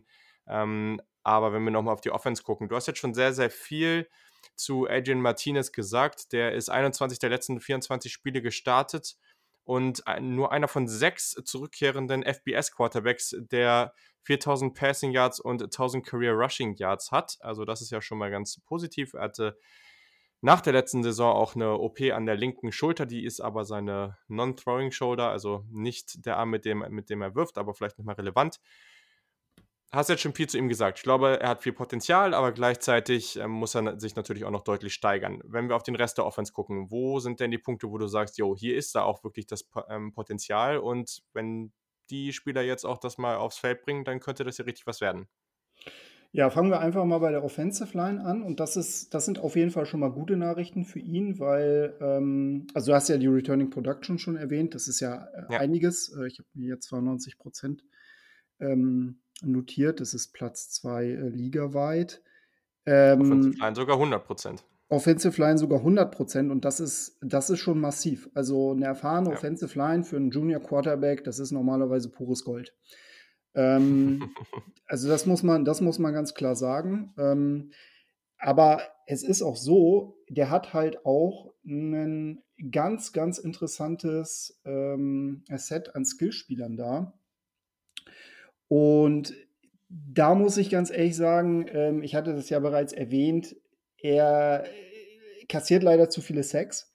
Und ich glaube, dass er, wenn er tatsächlich unter Druck ein Stück weit besser wird, wenn er da sich wirklich weiterentwickelt, er von diesem, ähm, von diesem Set an Spielern massiv, massiv wirklich ähm, profitieren kann. Ähm, ich muss mal gerade gucken. Jetzt habe ich hier meine Notizen ein bisschen verloren. Genau, also wir haben ja hier zum Beispiel ähm, einen Wendell Robinson. Äh, Wendell Robinson mhm. ist einer meiner absoluten Lieblingsspieler. Der ist ähm, als Freshman gestartet, kommt jetzt 2020 als Sophomore ähm, zurück. Und das ist ein Spieler, der wirklich unfassbar flexibel ist. Das ist ein Spieler, der sowohl auf der Running Back Position als auch im Slot als auch outside durchaus eingesetzt werden kann. Und das ist ein absoluter Gadget-Spieler. Ähm, mhm. Aber extrem talentiert und vor allem sehr, sehr, sehr schnell. Und ähm, solche Elemente kann ich mir gut vorstellen, ähm, könnten einem Adrian Martinez extrem helfen, weil es natürlich da auch ein Stück weit die Offense ähm, extrem variabel macht. Ich würde mir auch sehr, sehr wünschen, dass halt auch mehr in Richtung RPO kommt, ähm, dass man halt da auch ja. so ein bisschen mehr ähm, Varianz mit reinbringt. Und was ganz toll ist, dass ähm, man halt auch noch einen Juco Wide Receiver ähm, für sich gewinnen konnte, äh, und zwar Omar Manning. Der ist 6'4. Ähm, der darf auch sofort starten. Und ähm, das könnte auch nochmal eine gute Ergänzung zu Wanda Robinson sein, der eher so der schnellere Typ ist, der eher der variablere mhm. Typ ist. Und dann hast du auch noch einen ähm, Kate Warner, der ähm, ja eine super Ergänzung zu den, zu den drei ist. Ich glaube, äh, wenn ich ehrlich sein soll, das würde schon aus meiner Sicht extrem ausreichen, um dort im Grunde eine solide Basis für das Jahr zu schaffen. Ähm, und wenn ich mir dann jetzt auch überlege, auch wiederum nach das Thema virtuelle Offseason, also mhm. wenig Zeit dann auch wirklich Spiele einzustudieren, da hat ähm, Nebraska dann wiederum tatsächlich den Vorteil, weil sie halt einfach so viel Returning Production haben und halt einfach glaube ich, in der kurzen Zeit, die sie noch an Vorbereitung haben, dann auch ähm, entsprechend die Offense bereitbringen können. Definitiv. Also, ja, hast eigentlich alles sehr, sehr gut zusammengefasst. Also klar, ne, Wendell Robinson ist, glaube ich, der eine Typ, über den man am meisten sprechen wird, über den man eigentlich auch schon am meisten gesprochen hat, der, der ganz, ganz spannend ist. Das ist natürlich sehr, sehr bitter, dass der gute JD Spielman, der in den letzten drei Saisons immer über 800 Receiving Yards hatte, jetzt ins Transferportal gegangen ist. Ähm, ja. Der wohl mentale Probleme, also Mental Health Probleme hatte. Das ist natürlich jetzt ein Riesenverlust, aber ich glaube, grundsätzlich hat diese Offense alles, ähm, auch auf Running Back, äh, alles, um, um wirklich eine ne gute Offense aufs Feld zu bringen und auch für die Big Ten West wahrscheinlich eine der besten Offensiven aufs Feld zu bringen. Also da kommen wir wahrscheinlich wieder zurück zu dem ganzen Thema des Dysfunktionalen und ob man das Ganze jetzt wirklich ähm, ja, dahin bekommt, wo es sein soll. Alles, was man so vom Programm hört, es wird immer wieder gesagt, dass da jetzt ein extremer Wandel vollzogen wurde und dass da dass sich das jetzt richtig anfühlt im Vergleich zu den letzten Jahren, aber ich meine, das wird jedes Jahr in jedem Team überall gesagt und ja, wir müssen es auf dem Feld sehen. Wenn wir auf die Defense gucken, habe ich ja schon kurz gesagt, also sie verlieren sehr, sehr viel, gerade in der Defensive Line durch Graduation, unter anderem auch Khalil und Carlos Davis, die auch beide gedraftet wurden. Gerade Khalil Davis hat mir auf Tape sehr, sehr viel Spaß gemacht, richtig witziger Spieler. Ähm, ja, wenn du auf die Defense guckst, hast du da ähnliche Gefühle wie bei Iowa oder wie, wie schätzt du das Ganze ein?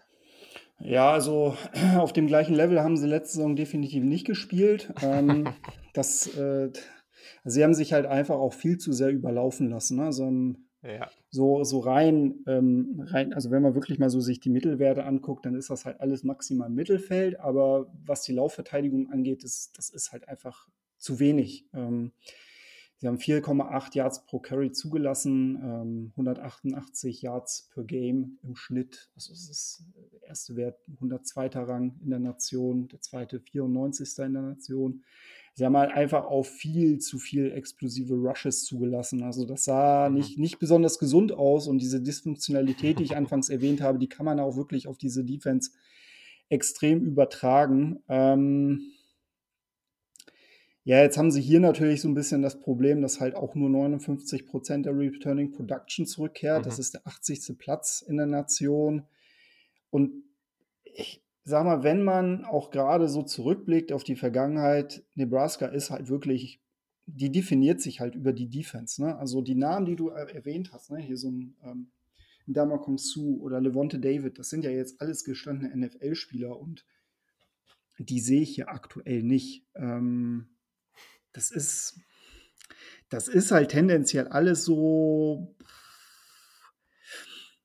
alles ein bisschen wenig und ähm, mhm. ich hatte ja jetzt diese Big Ten Top Returning Pass Rush Duos ähm, bei Iowa erwähnt. Da waren sie ja hier Chauncey Golston und ähm, Davian ja. Nixon war ja auf Platz 4.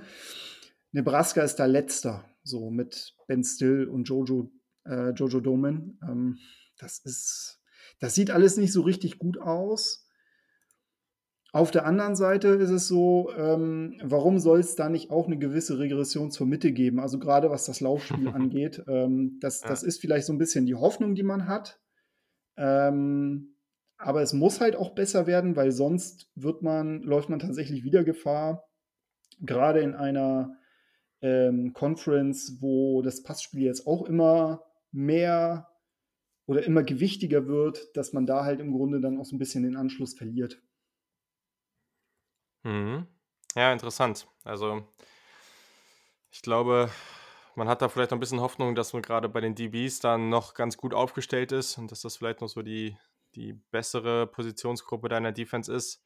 Und ähm, ja, gerade wenn man in der, was man in der Defensive Line verliert, hat man natürlich auch noch etwas Erfahrung mit Ben Still zum Beispiel, aber da muss man jetzt halt auch zum Beispiel darauf hoffen, dass ein Redshirt Freshman Ty Robinson, der da zwischen Nose Tackle und Defensive End irgendwie mal hin und her wechseln wird, dass der da jetzt auch eine größere Rolle spielt und da einen Unterschied ausmachen kann.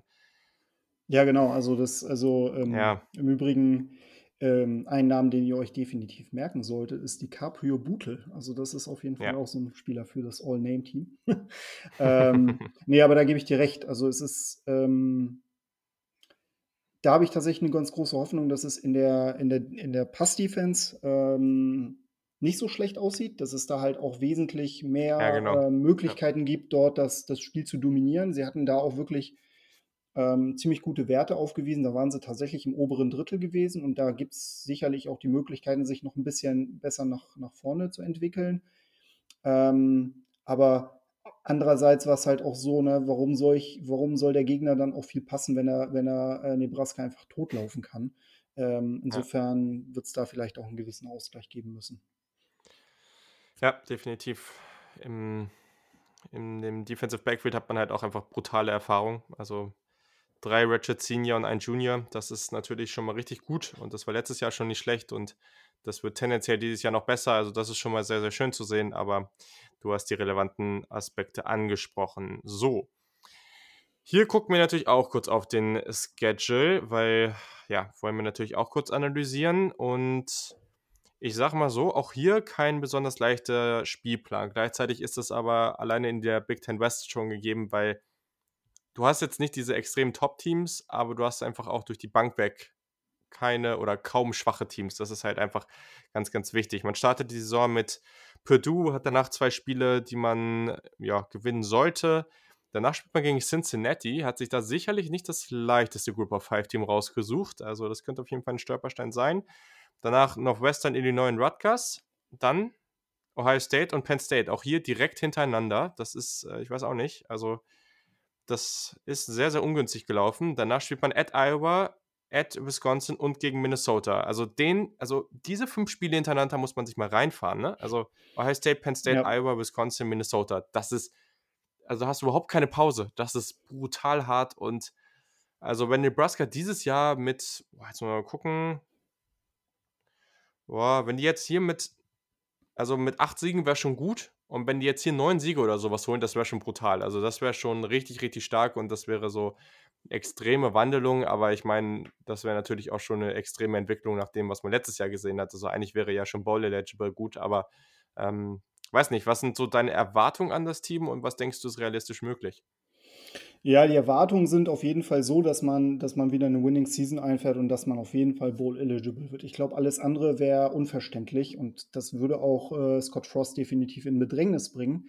Ich muss auch ehrlich, ehrlicherweise sagen, du hast Cincinnati erwähnt, definitiv ein Stolperstein in diesen ersten sechs Spielen. Ja. Ähm, vielleicht der größte Stolperstein. At Northwestern halte ich auch noch für, naja, sagen wir es mal so, könnte eine Herausforderung sein, aber es ist nicht so unrealistisch, dass man bis zur Bye Week und dann halt nach der Bye Week noch mit einem Sieg gegen Rutgers komplett ungeschlagen bleibt. Vielleicht mit einer Niederlage. Ähm, danach Ohio State, also bei Ohio State, zu Hause gegen Penn State, at Iowa, at Wisconsin, Minnesota.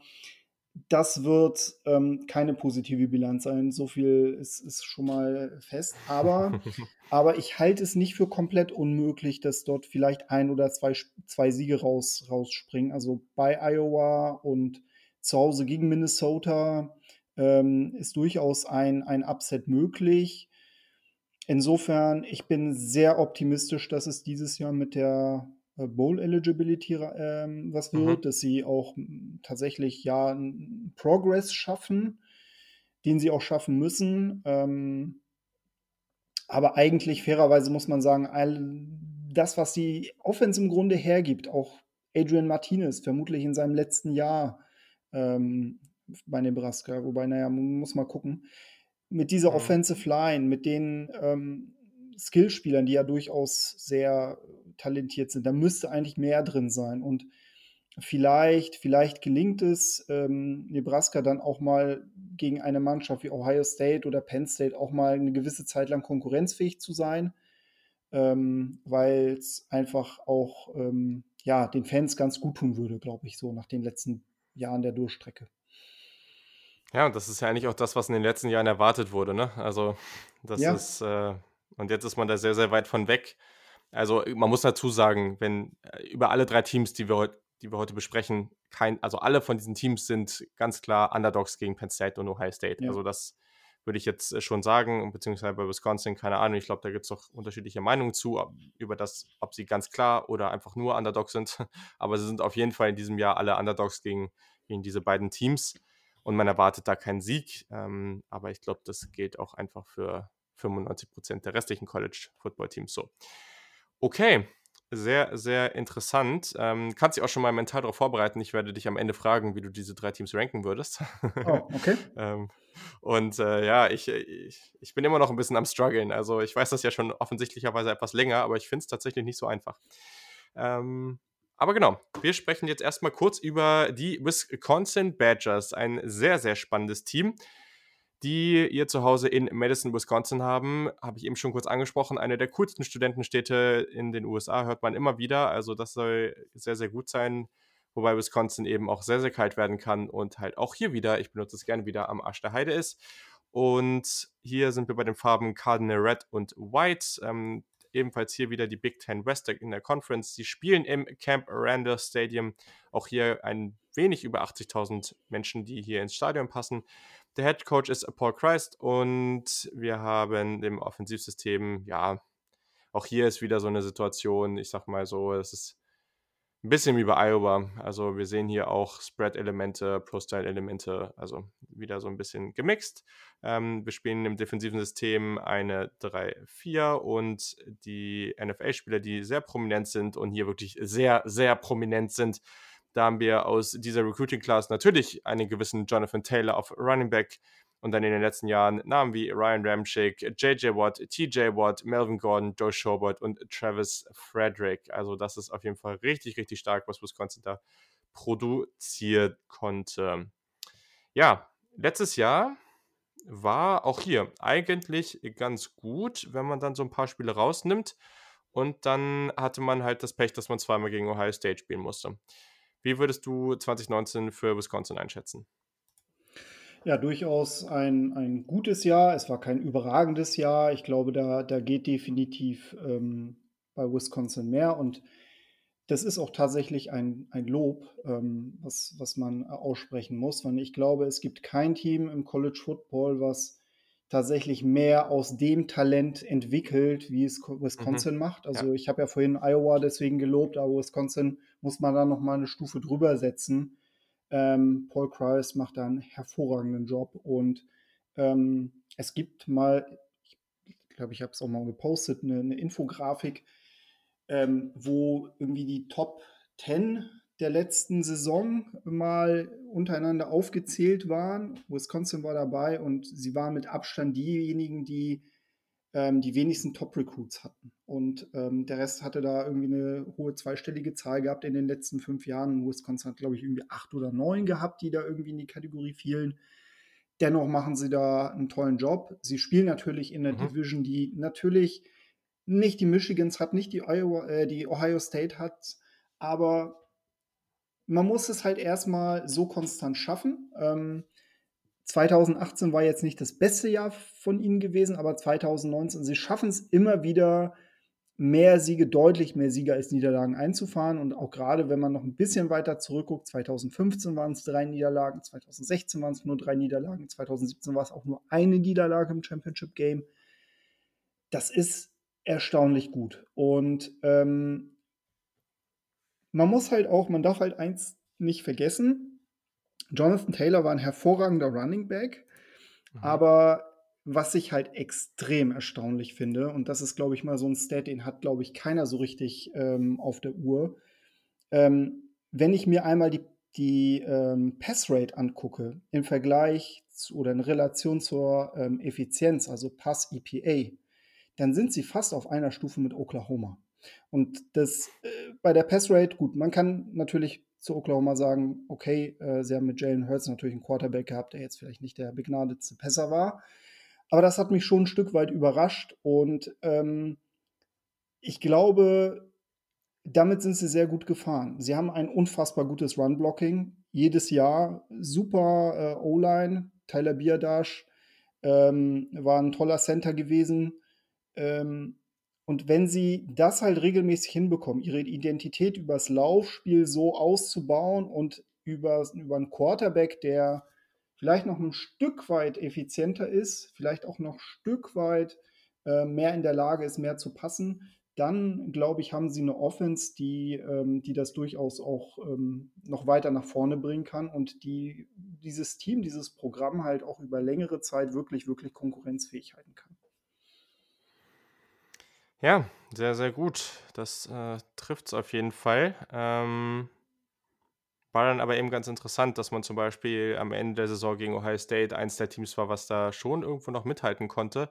Gegen Oregon hat man dann am Ende auch nochmal knapp verloren, mhm. aber man ist da schon, man ist da schon in der Nähe. Und das zeigt halt auch, also es ist ganz interessant. Wisconsin ist ja schon das Team in den letzten Jahren, was eigentlich schon immer so die Spitze oder an der Spitze der Big Ten West war und da auch immer eigentlich so der Favorit, auch in diesem Jahr schon eher der Favorit erstmal wieder ist.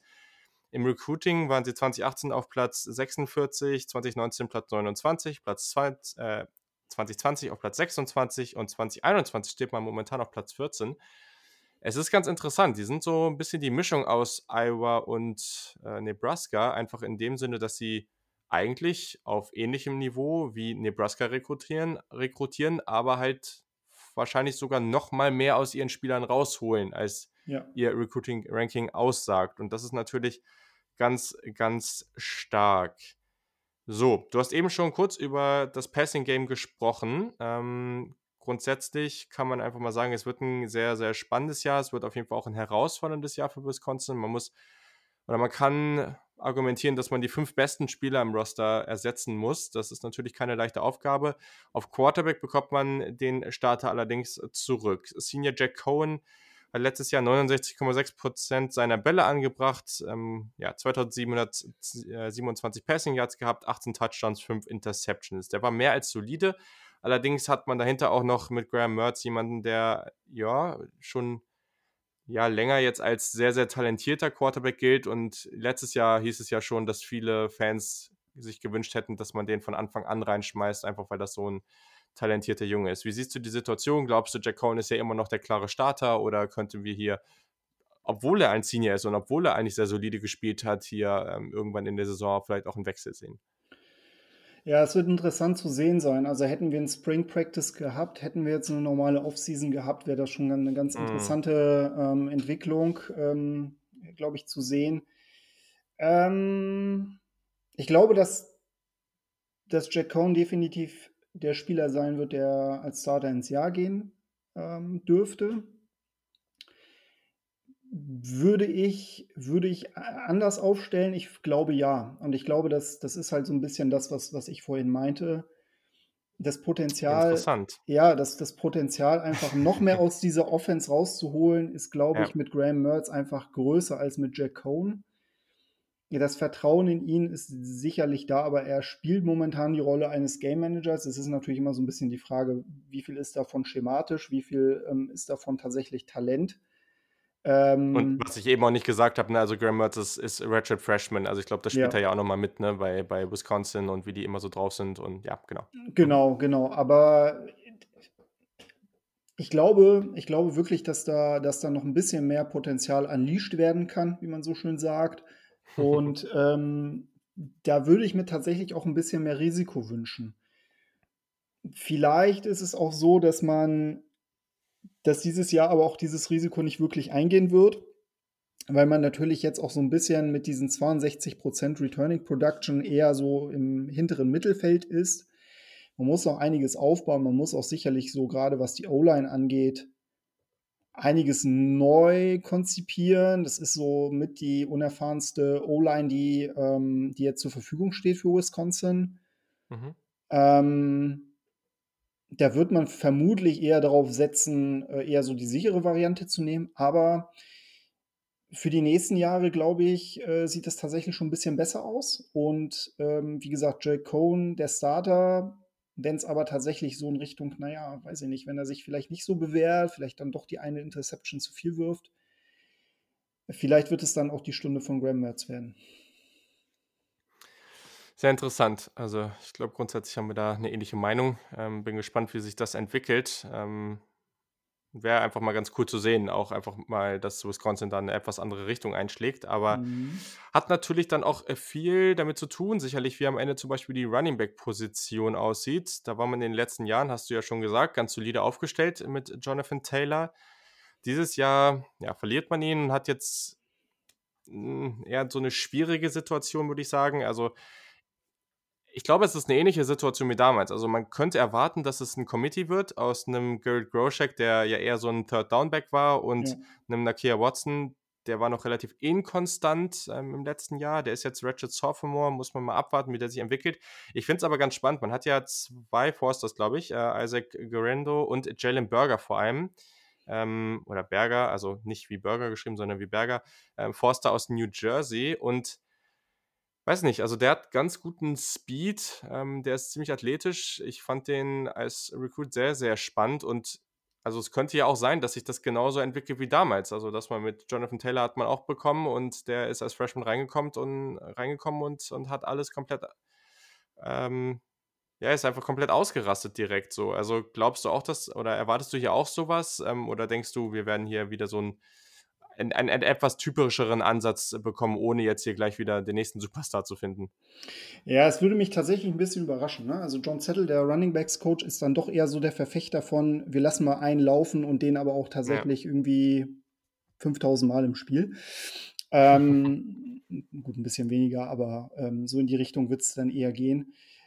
Ja, ich, ich glaube tatsächlich, ich glaube tatsächlich, dass, dass, es, dass sich dann vermutlich einer dann doch herauskristallisieren wird ob es jetzt tatsächlich der Freshman sein wird, muss man mal sehen. Ähm, bedeutet nicht, dass jetzt, sagen wir mal, der Rest komplett auf der Bank sitzt. Also ich glaube schon, dass es dann ähm, gerade Garrett Groschek ähm, vielleicht der Spieler sein wird, der dann, keine Ahnung, mal für den One-Yarder kurz vor der Endzone dann nochmal eingesetzt wird. Ähm, ja, aber grundsätzlich, grundsätzlich glaube ich schon, dass, dass wir dort einen Running Back haben werden, der, der dann die, die, die mhm. den großen Workload haben wird. Äh, Jalen Berger ist tatsächlich ein sehr interessantes Prospekt. Ähm, kommt ja auch von einem der Powerhouses da aus New Jersey, Don, ja. äh, Don Bosco Prep. Ja, ähm, sehr interessant. Also wenn da noch mal ein zweiter äh, Jonathan Taylor mit dabei wäre, dann wäre das, glaube ich, nicht das Schlechteste für diese Offense.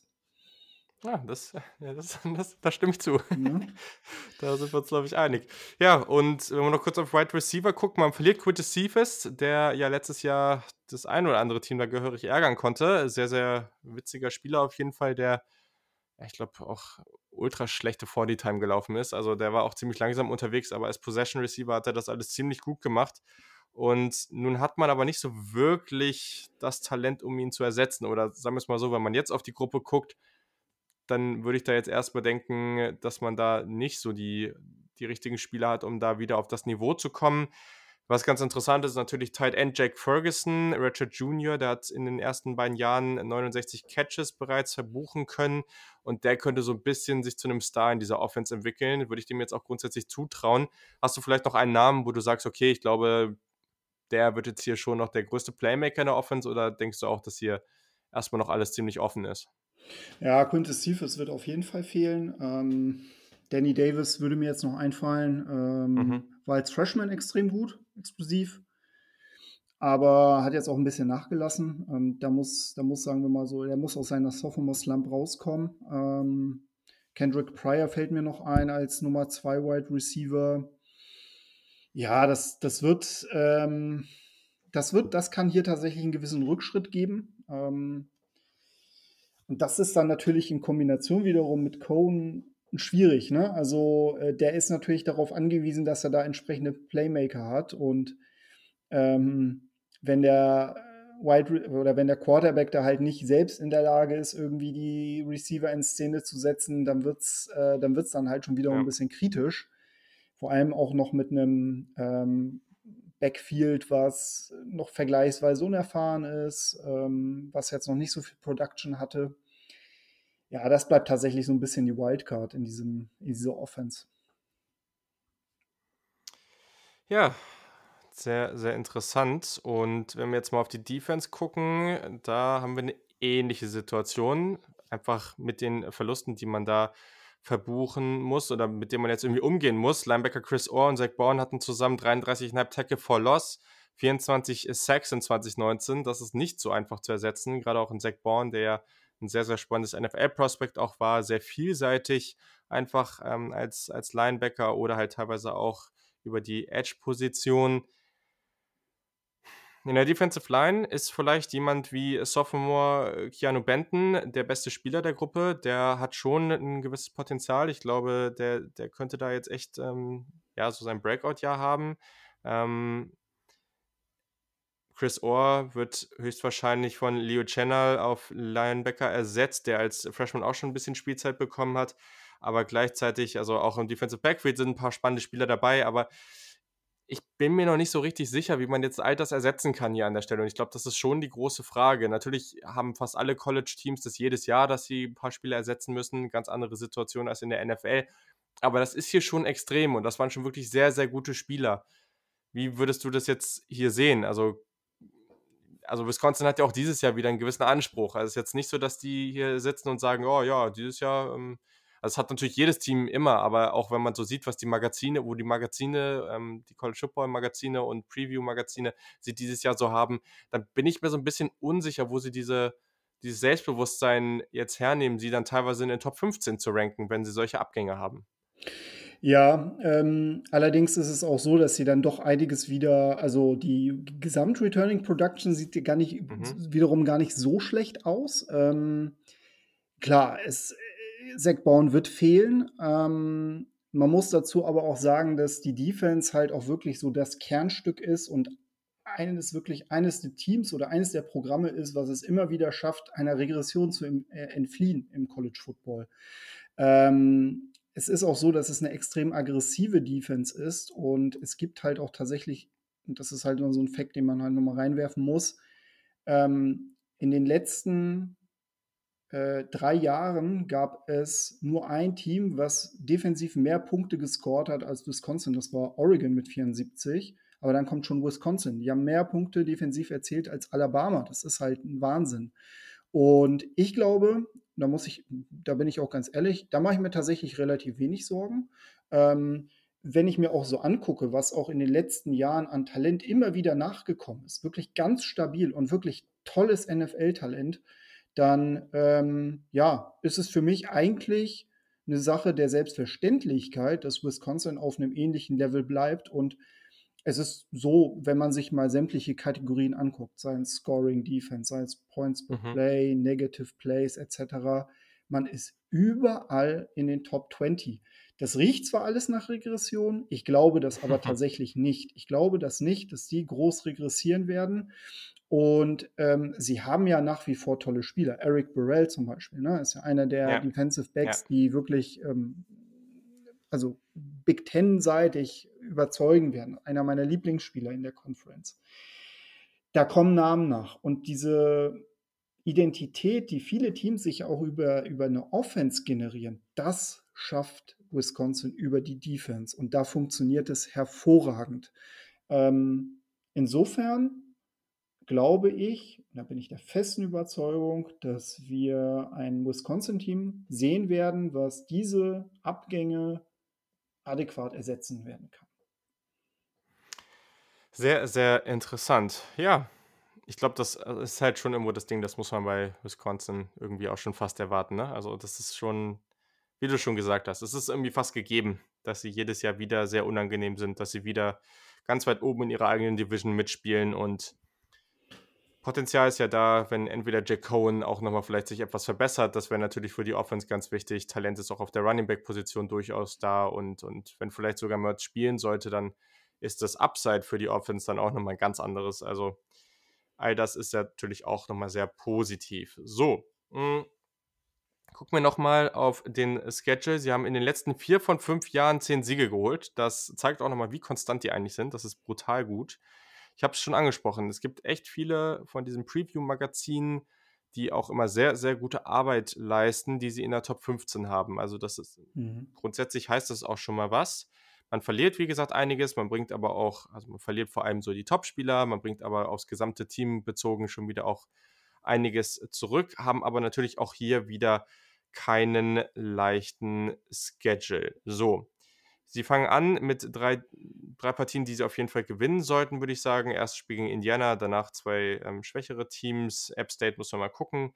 Danach hat man aber auch hier drei Spiele in Folge mit Michigan, Notre Dame und Minnesota. Und das ist natürlich erstmal wieder ein richtiges Brett. Danach, ja, sagen wir Maryland und Illinois etwas einfacher. Danach wieder noch Western, Purdue, Nebraska und Iowa. Auch das ist alles nicht besonders leicht.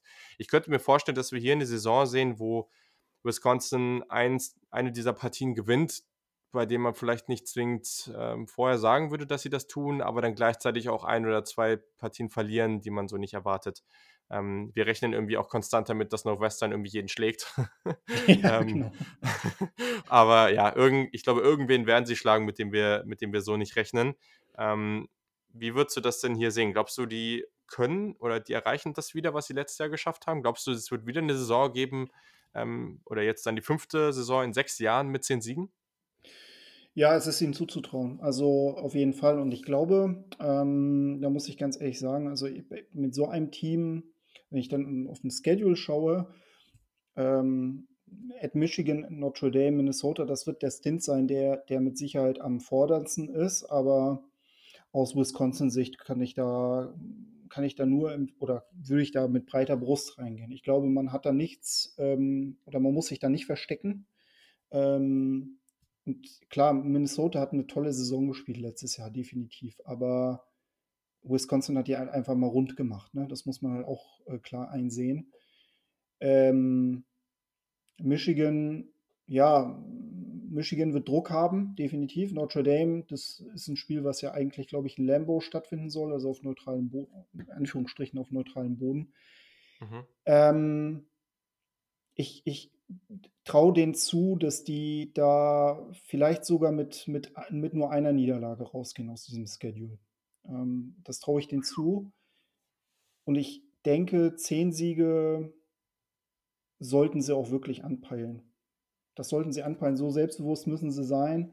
Sie spielen in einer Division, die sie eigentlich auch in den nächsten Jahren mit einer wirklich guten, nachhaltigen Arbeit auch dominieren könnten. Ähm, und wie gesagt, also 10, 2 halte ich für, für durchaus denkbar. Sehr, sehr interessant. Ja, hilft natürlich auch hier, dass während die anderen beiden Teams, über die wir gerade gesprochen haben, gegen Penn State und Ohio State ran müssen, ja. sie in Anführungszeichen nur Michigan bekommen. Ja. Ja. Ja, wir kommen einfach mal gleich direkt zu dem, zu dem Ranking der drei Teams, weil das finde ich echt nicht so leicht. Vor allem hast du mich jetzt auch wieder ein bisschen von meinem von meinem überraschenden Tipp weggebracht. Ähm, ja, ich, ich fange einfach mal an. Ich hatte eben echt überlegt, zu sagen, einfach, dass Nebraska es jetzt langsam mal packen muss und als Bestes dieser drei Teams rauskommt. Einfach auch, weil sie mit Adrian Martinez, Wendell Robinson und so von der Offense eigentlich die beste Offense haben müssten. Aber gleichzeitig, du hast schon recht, am Ende kommt Wisconsin eh wieder und sie bringen halt, schaffen das wahrscheinlich wieder irgendeinen jungen, guten Running Back rauszubringen und irgendwie eine mehr solide Offense zu, aufs Feld zu bringen und dann eben eine gute Defense zu haben. Es, es, es macht einfach keinen Sinn, hier nicht Wisconsin zu nehmen. Ähm, ich nehme aber tatsächlich Nebraska an zwei und Iowa an drei. Ja, also das, ähm, das, das würde ich tatsächlich mitgehen in diesem Jahr. Ähm, ich glaube halt einfach, dass Nebraska, dass Nebraska halt einfach, da ist halt einfach der Druck da, da ist halt einfach jetzt auch so ein bisschen the benefit of the doubt da, weil Scott Frost einfach liefern muss und er halt einfach das Talent. Und wie gesagt, ich glaube, es scheitert bei Nebraska nicht am Talent. Ähm, Erfahrung ist halt wirklich ein, eine harte Währung im College Football. Iowa hatte ein gutes Jahr gehabt, ein wirklich phänomenales Jahr. Das haben sie sich auch gekrönt mit einem Bowl-Sieg gegen USC, aber jetzt wird es halt einen mhm. kleinen Rückschritt geben.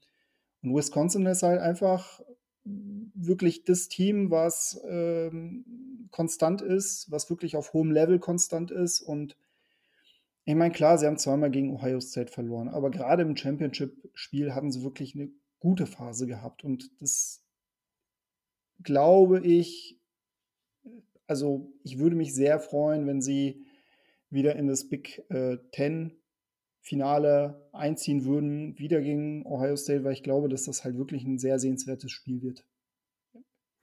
Sofern wir es denn Das glaube ich auch. Das glaube ich auch. Und äh, ich, äh, ja, ist ja klar, wer da gewinnt, ne? Also, das ist dann am Ende eigentlich das Einzige, was mich dann interessiert. Aber hey, äh, ich bin, glaube ich, in diesem Jahr schon froh, wenn wir überhaupt dahin kommen und wirklich so ein Spiel haben werden. So, ja, perfekt, hervorragend wir haben es geschafft. Wir haben drei Teams besprochen, die alle drei wieder sehr, sehr spannend sind und wie ich finde, in der Big Ten West so eine ganz andere Dynamik haben. Ist irgendwie, ist irgendwie was anderes in der Big Ten West und ich finde es aber trotzdem immer wieder interessant und ich würde mich auch hier freuen, wenn wir hier ein, zwei Teams haben, die in den nächsten Jahren vielleicht mal, auch wenn es nur ein oder zweimal ist, wirklich ganz oben angreifen können. Das wäre auf jeden Fall eine sehr coole Geschichte. Und damit, wenn ich jetzt nicht irgendwas vergesse, schließen wir die Big Ten auch ab und ja, dann geht es in der kommenden Woche, mal gucken, äh, ja, ist wahrscheinlich der Podcast dann nächste Woche, Anfang nächster Woche, dann in die nächste Conference. Also, hat mir wieder sehr, sehr viel Spaß gemacht. Ich glaube, du konntest echt richtig viel cooles Wissen jetzt zu den drei Teams vermitteln und die Hörer werden hier mit äh, einer guten Portion Big Ten Knowledge aus der ganzen Geschichte rausgehen. Vielen Dank, Peter, dass du wieder am Start warst.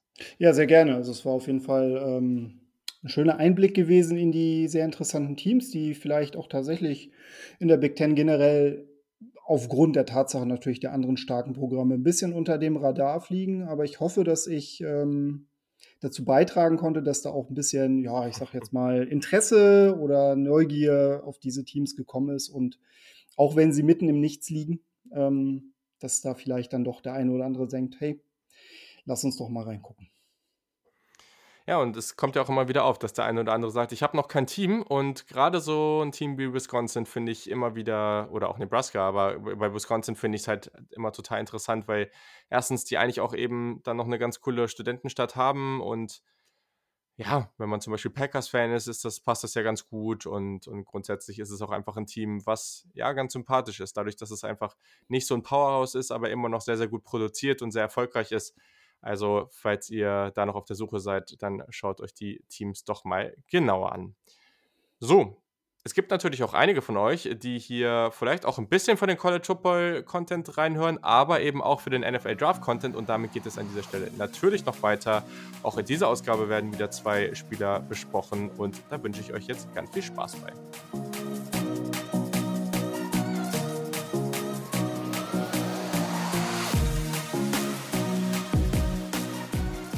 Bereits angekündigt, geht es weiter mit dem NFL Draft Segment in dieser Ausgabe.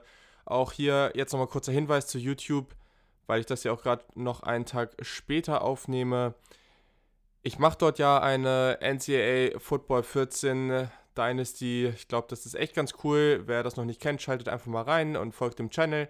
Ähm, habe schon das erste Spiel gegen Oregon gespielt. Das ist auf jeden Fall sehr, sehr interessant und auch einfach mal ganz cool zu sehen, wie diese Teams, die ja nächstes Jahr dann oder nächste Saison hoffentlich dann vielleicht noch irgendwann spielen können, dann auf dem Feld aussehen könnten. Echt ganz cool. Und falls ihr auch noch andere Ideen habt, wie dieser YouTube-Channel genutzt werden kann, für was für Formate auch immer, dann meldet euch gerne bei mir und haut mal raus, was ihr da für Ideen habt. Darüber würde ich mich auch sehr freuen. So, wir sprechen, wie schon angekündigt, über zwei Running Backs. Und das sind jetzt nicht so die typischen Namen, würde ich sagen. Also wir haben ja die großen Namen, die letztes Jahr schon relevant hätten sein können für den NFL-Draft. Ein Travis Etienne, ein Chuba Hubbard, ein Najee Harris, der dieses Jahr ja auch sicherlich sehr, sehr relevant sein könnte. Aber ich habe mich entschieden, mal über zwei andere Jungs zu sprechen. Einer wurde schon mal kurz angesprochen im Podcast letzte Woche, wo es um Penn State ging und den anderen, den haben wir tatsächlich auch schon angesprochen, weil wir haben ja über Memphis gesprochen. Also, Erstmal spreche ich hier über Johnny Brown, der nicht nur einen verdammt coolen Namen hat, sondern auch ein sehr, sehr spaßiger Spieler auf jeden Fall ist. Ein Ratchet Junior 5'11, 216, also 216 Pfund Und ja, das ist auf jeden Fall ein richtig cooler Spieler. Hm, ich würde sagen, wenn wir auf seine Rolle mal gucken, ja, so in 2019 war das schon eher ein klassischer Running Back. Also der bringt sehr, sehr gute Athletik mit und ich glaube gerade, dass es jemand sein kann, der auch im Screen Game ähm, da, da schon eine gewisse Relevanz haben kann und da auch viel draus machen kann.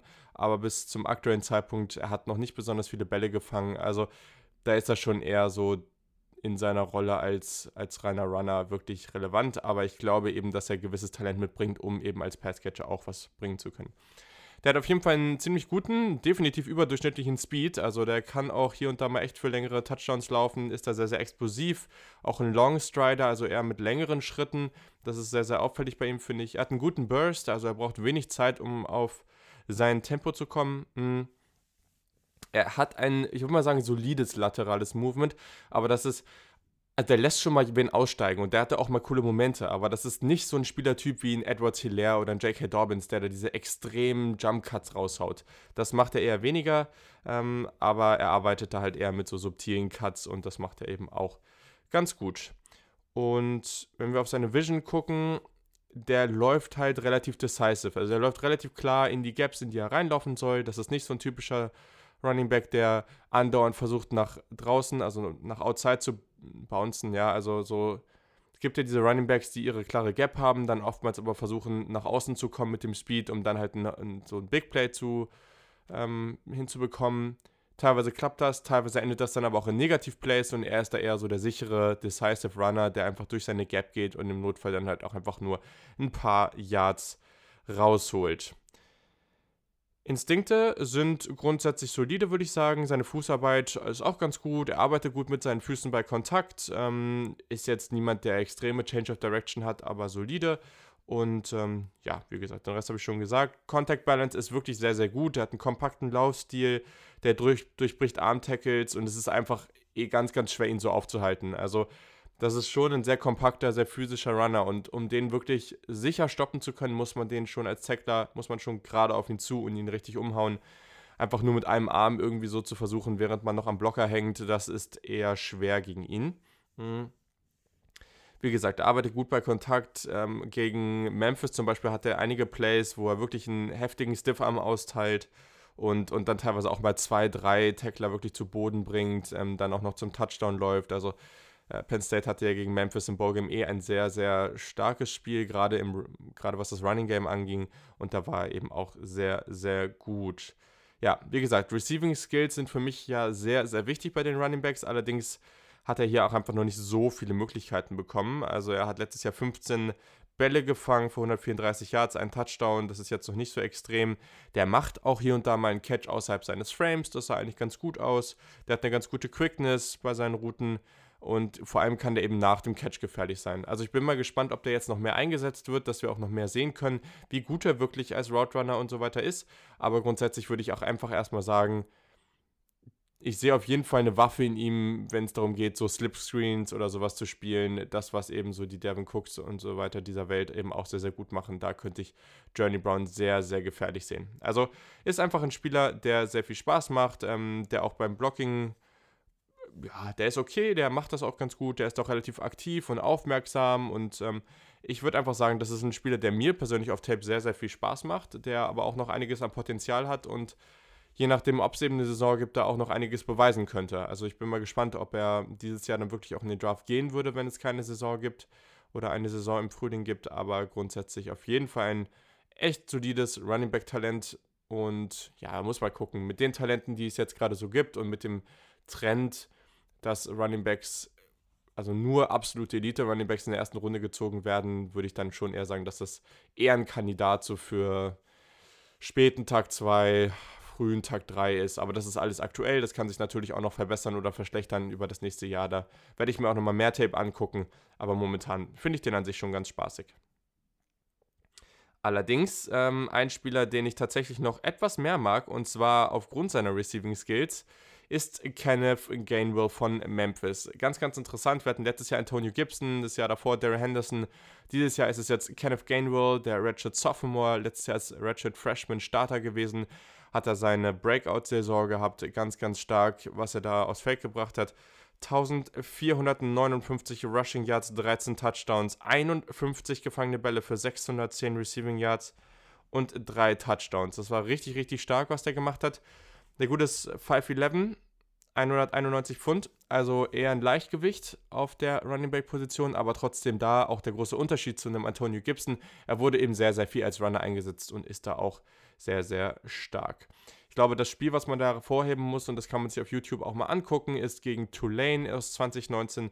Da hat er als erster Spieler seit was weiß ich wie vielen Jahren 100 Rushing Yards und 200 Receiving Yards. Das muss man sich mal reinziehen. Er hat neun Bälle in dem Spiel gefangen und auch einige tiefe Bälle. Also der kann auch mal als Receiver auftreten und das macht er auch echt gut. Hm. Wie gesagt, also das ist ein dynamischer Runner, wirklich ein, ein echt spannender Receiving Threat. Und gerade in der Red Zone wurde der auch relativ häufig als Wildcat Quarterback eingesetzt. Der hat einen echt guten Speed, der hat einen echt guten Burst. Ich würde mal sagen, es gibt auf Tape schon einige Situationen, wo er dann fast noch eingeholt wird. Es gibt ja, und das finde ich immer schwierig, es gibt die Spieler, die sind erstmal jetzt nicht so extrem schnell. Und dann gibt es Spieler wie auch einen Johnny Brown, würde ich da reinzählen. Ich würde auch einen, einen ähm, jetzt auch einen Kenneth Gamble da reinzählen. Das sind so Spieler, die haben wirklich sehr guten Speed. Da gibt es überhaupt nichts zu meckern. Aber dann gibt es eben die Jungs wie einen Travis Etienne, äh, die einfach in jedem Fall weg sind, die du nicht mehr einholst. Und das würde ich jetzt bei den beiden hier nicht sagen, aber gleichzeitig haben sie trotzdem sehr guten Speed und, und ja, das ist am Ende nicht so wirklich relevant. Genau. Bei ihm ist der große Unterschied äh, zu einem Johnny Brown, dass er eben sehr, sehr shifty ist. Der hat einen richtig spannenden und richtig ja, witzigen Spin-Move, den setzt er echt häufig ein. Gutes laterales Movement. Ähm, Im ersten Viertel gegen Penn State kann man auch einen richtig nasty ähm, Juke-Move von ihm sehen. Auch das ist richtig, richtig nice. Also da macht er schon viel Laune. Mhm. Was ich cool finde, ist, dass der relativ geduldig hinter seiner Offensive Line ist. Also der, der ja, wartet auch mal, bis, dieser, bis die Blocks sich da so zusammenbilden und die Gap dann aufgeht. Das sieht man dann einige Male. Ähm, hat das auch hier und da, dass er mal bei so, ähm, dass er mal eher horizontal hinter der Offensive Line langläuft, aus einem Shotgun-Lauf, der jetzt halt eher über außen geht und sich dann seine Gap aussucht und dann eben durchexplodiert. Das macht er eben sehr, sehr gut. Und gerade dieser, ja, diese Explosion, dieser Burst, den sieht man dann eben sehr gut und da kann der auch schnell weg sein. Genau man muss sagen, er hatte hier teilweise auch recht große Gaps bei Memphis. Das war ja auch immer so der große Punkt, zum Beispiel bei Antonio Gibson, noch viel mehr bei Darry Henderson damals. Das ist aber nicht ganz so extrem wie bei Henderson. Also dieses Mal muss ich schon sagen, die Gaps waren nicht so groß und es ist auch einfach, also der läuft auch ab und zu durch Arm-Tackles und so weiter. Also das macht er schon gut. Ähm, man muss aber dabei sagen, er ist nicht der physischste Runner überhaupt. Also der durchbricht, wie gesagt, Arm-Tackles. Der hat auch mal hier und da einen ganz guten Stiff-Arm. Der ist auch echt so der läuft aggressiv, das siehst du richtig. Der will nicht zu Boden gehen, aber trotzdem, ihr wisst, 191 Pfund, das ist jetzt nicht der größte und stärkste Running Back, aber das passt auch jetzt nicht zwingend zu seinem Spielstil und er macht immer noch das Beste draus. Mhm. Sonst, ähm, ja, wie gesagt, die Instinkte finde ich ganz gut. Ähm, Habe auch schon gesagt, dass er geduldig spielt und was er eben noch machen kann, er kann die Füße beim Laufen noch besser unter sich halten. Also irgendwie, der stolpert mir noch zu oft bei sehr wenig Kontakt oder, oder in Situationen, wo es eigentlich keinen wirklichen Grund dafür gibt. Ist jetzt nicht so, dass das jeden zweiten Lauf passiert, aber es ist mir schon aufgefallen und das ist etwas, was er sicherlich relativ leicht auch bereinigen kann. Genau. Würde grundsätzlich einfach sagen, dass er noch an seiner Core Strength arbeiten kann. Das ist natürlich was, was du einfach bei vielen College-Spielern noch siehst, gerade wenn sie so jung sind wie er. Und daher habe ich da auch gar keine Zweifel, dass das möglich ist. Hm. Wenn wir zum Receiving kommen. Der wurde relativ häufig im Slot oder teilweise sogar outside aufgestellt, ähm, da relativ häufig bei Screens eingesetzt und bei kürzeren Routen, aber er ist teilweise eben auch tief gegangen. Die große Stärke ist für mich da tatsächlich sein Catching. Also er kann Catches außerhalb seines Frames machen. Klar, er hat ein paar einfache Drops, aber das sind tatsächlich eher Bälle, wenn er so, weiß ich nicht, er, er läuft irgendwie in den Flat-Bereich und der Quarterback ähm, läuft aus der Pocket raus und sieht ihn und will ihm so den Ball zu flippen und dann fängt er den Ball nicht, so, so Concentration-Dinger. Aber er hat wirklich sehr, sehr starke Catches, gerade wenn es darum geht, dass er das Feld runterläuft. Sein Route Running, würde ich sagen, ist solide. Er passt teilweise seinen Speed an. Er hat auch bei einer Angle Route aus dem Backfield, eine meiner Lieblingsrouten für Running Backs, ähm, auch irgendwie einen ganz guten Cut. Das macht er auch ganz gut, kann daraus dann eben mit seinem Speed auch viel machen.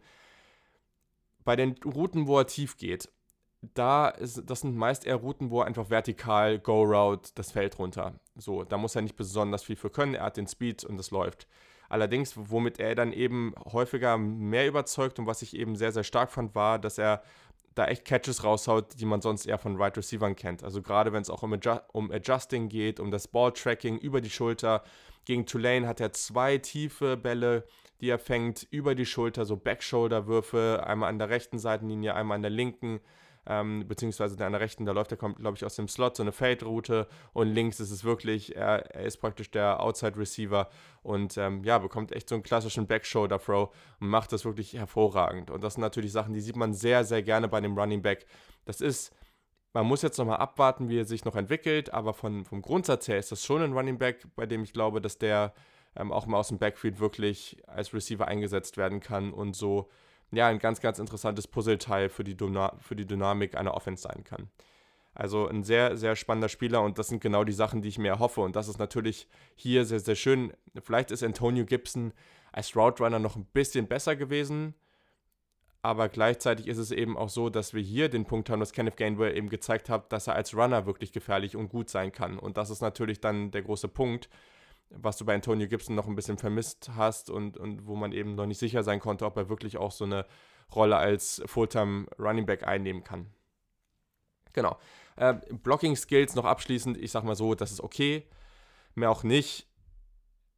Er ist von seinem Bodytype einfach jetzt nicht der klassisch gute, ja, also Passblocker ist ja zu erwarten mit, seiner, mit seinem Gewicht und so weiter. Das, das fällt ihm natürlich nicht besonders leicht. Er ist aber auch da wieder relativ aggressiv, hat einige ähm, Snaps auf Tape, wo er dann wirklich aggressiv in, in den Spieler reingeht mit seiner Schulter und wirklich aushelfen will. Also er hat auch wirklich Bock drauf, das sieht man zumindest da und ich glaube, da gibt es auch einiges zu verbessern, gerade was die Technik angeht, aber gleichzeitig ist es ja auch schön zu sehen, dass jemand da einfach ähm, aggressiv reingeht und den Einsatz zeigt. Das ist ja gerade beim Blocking, gerade wenn man da als Running Back steht, schon erstmal die halbe Miete.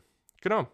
Also, Kenneth Gainwell, ganz, ganz spannender Spieler. Ich bin mal gespannt, wie ich ihn dann am Ende oder auch wie ihr oder andere Experten ihn dann, ähm, ja, wenn wir näher an den Draft kommen, dann in dieser gesamten Running Back-Riege einteilen. Ich glaube, es gibt jetzt schon den einen oder anderen Running Back, der da vielleicht auch überraschen könnte, dass wir nicht einfach nur die klassisch großen Namen da ganz oben haben. Bin ich mal gespannt. Ich freue mich drauf und ich hoffe, es hat euch gefallen. Wie immer, ich kriege recht häufig Feedback von euch, da freue ich mich echt drüber. Also haut gerne raus. Haut auch gerne Namen raus, wenn ihr mal äh, Spiele analysiert haben wollt. Ich gehe jetzt noch nicht so extrem in die, also ich habe schon eine lange, lange Liste an Small School Spielern und so. Da gehe ich jetzt noch nicht so intensiv rein, aber wenn ihr einfach Spieler habt, ähm, auch gerade aus dem Power 5 Bereich oder ach, ist auch Group, Grouper 5, haut einfach raus, dann äh, die ich in den nächsten Wochen mal besprechen soll, dann, dann macht das gerne.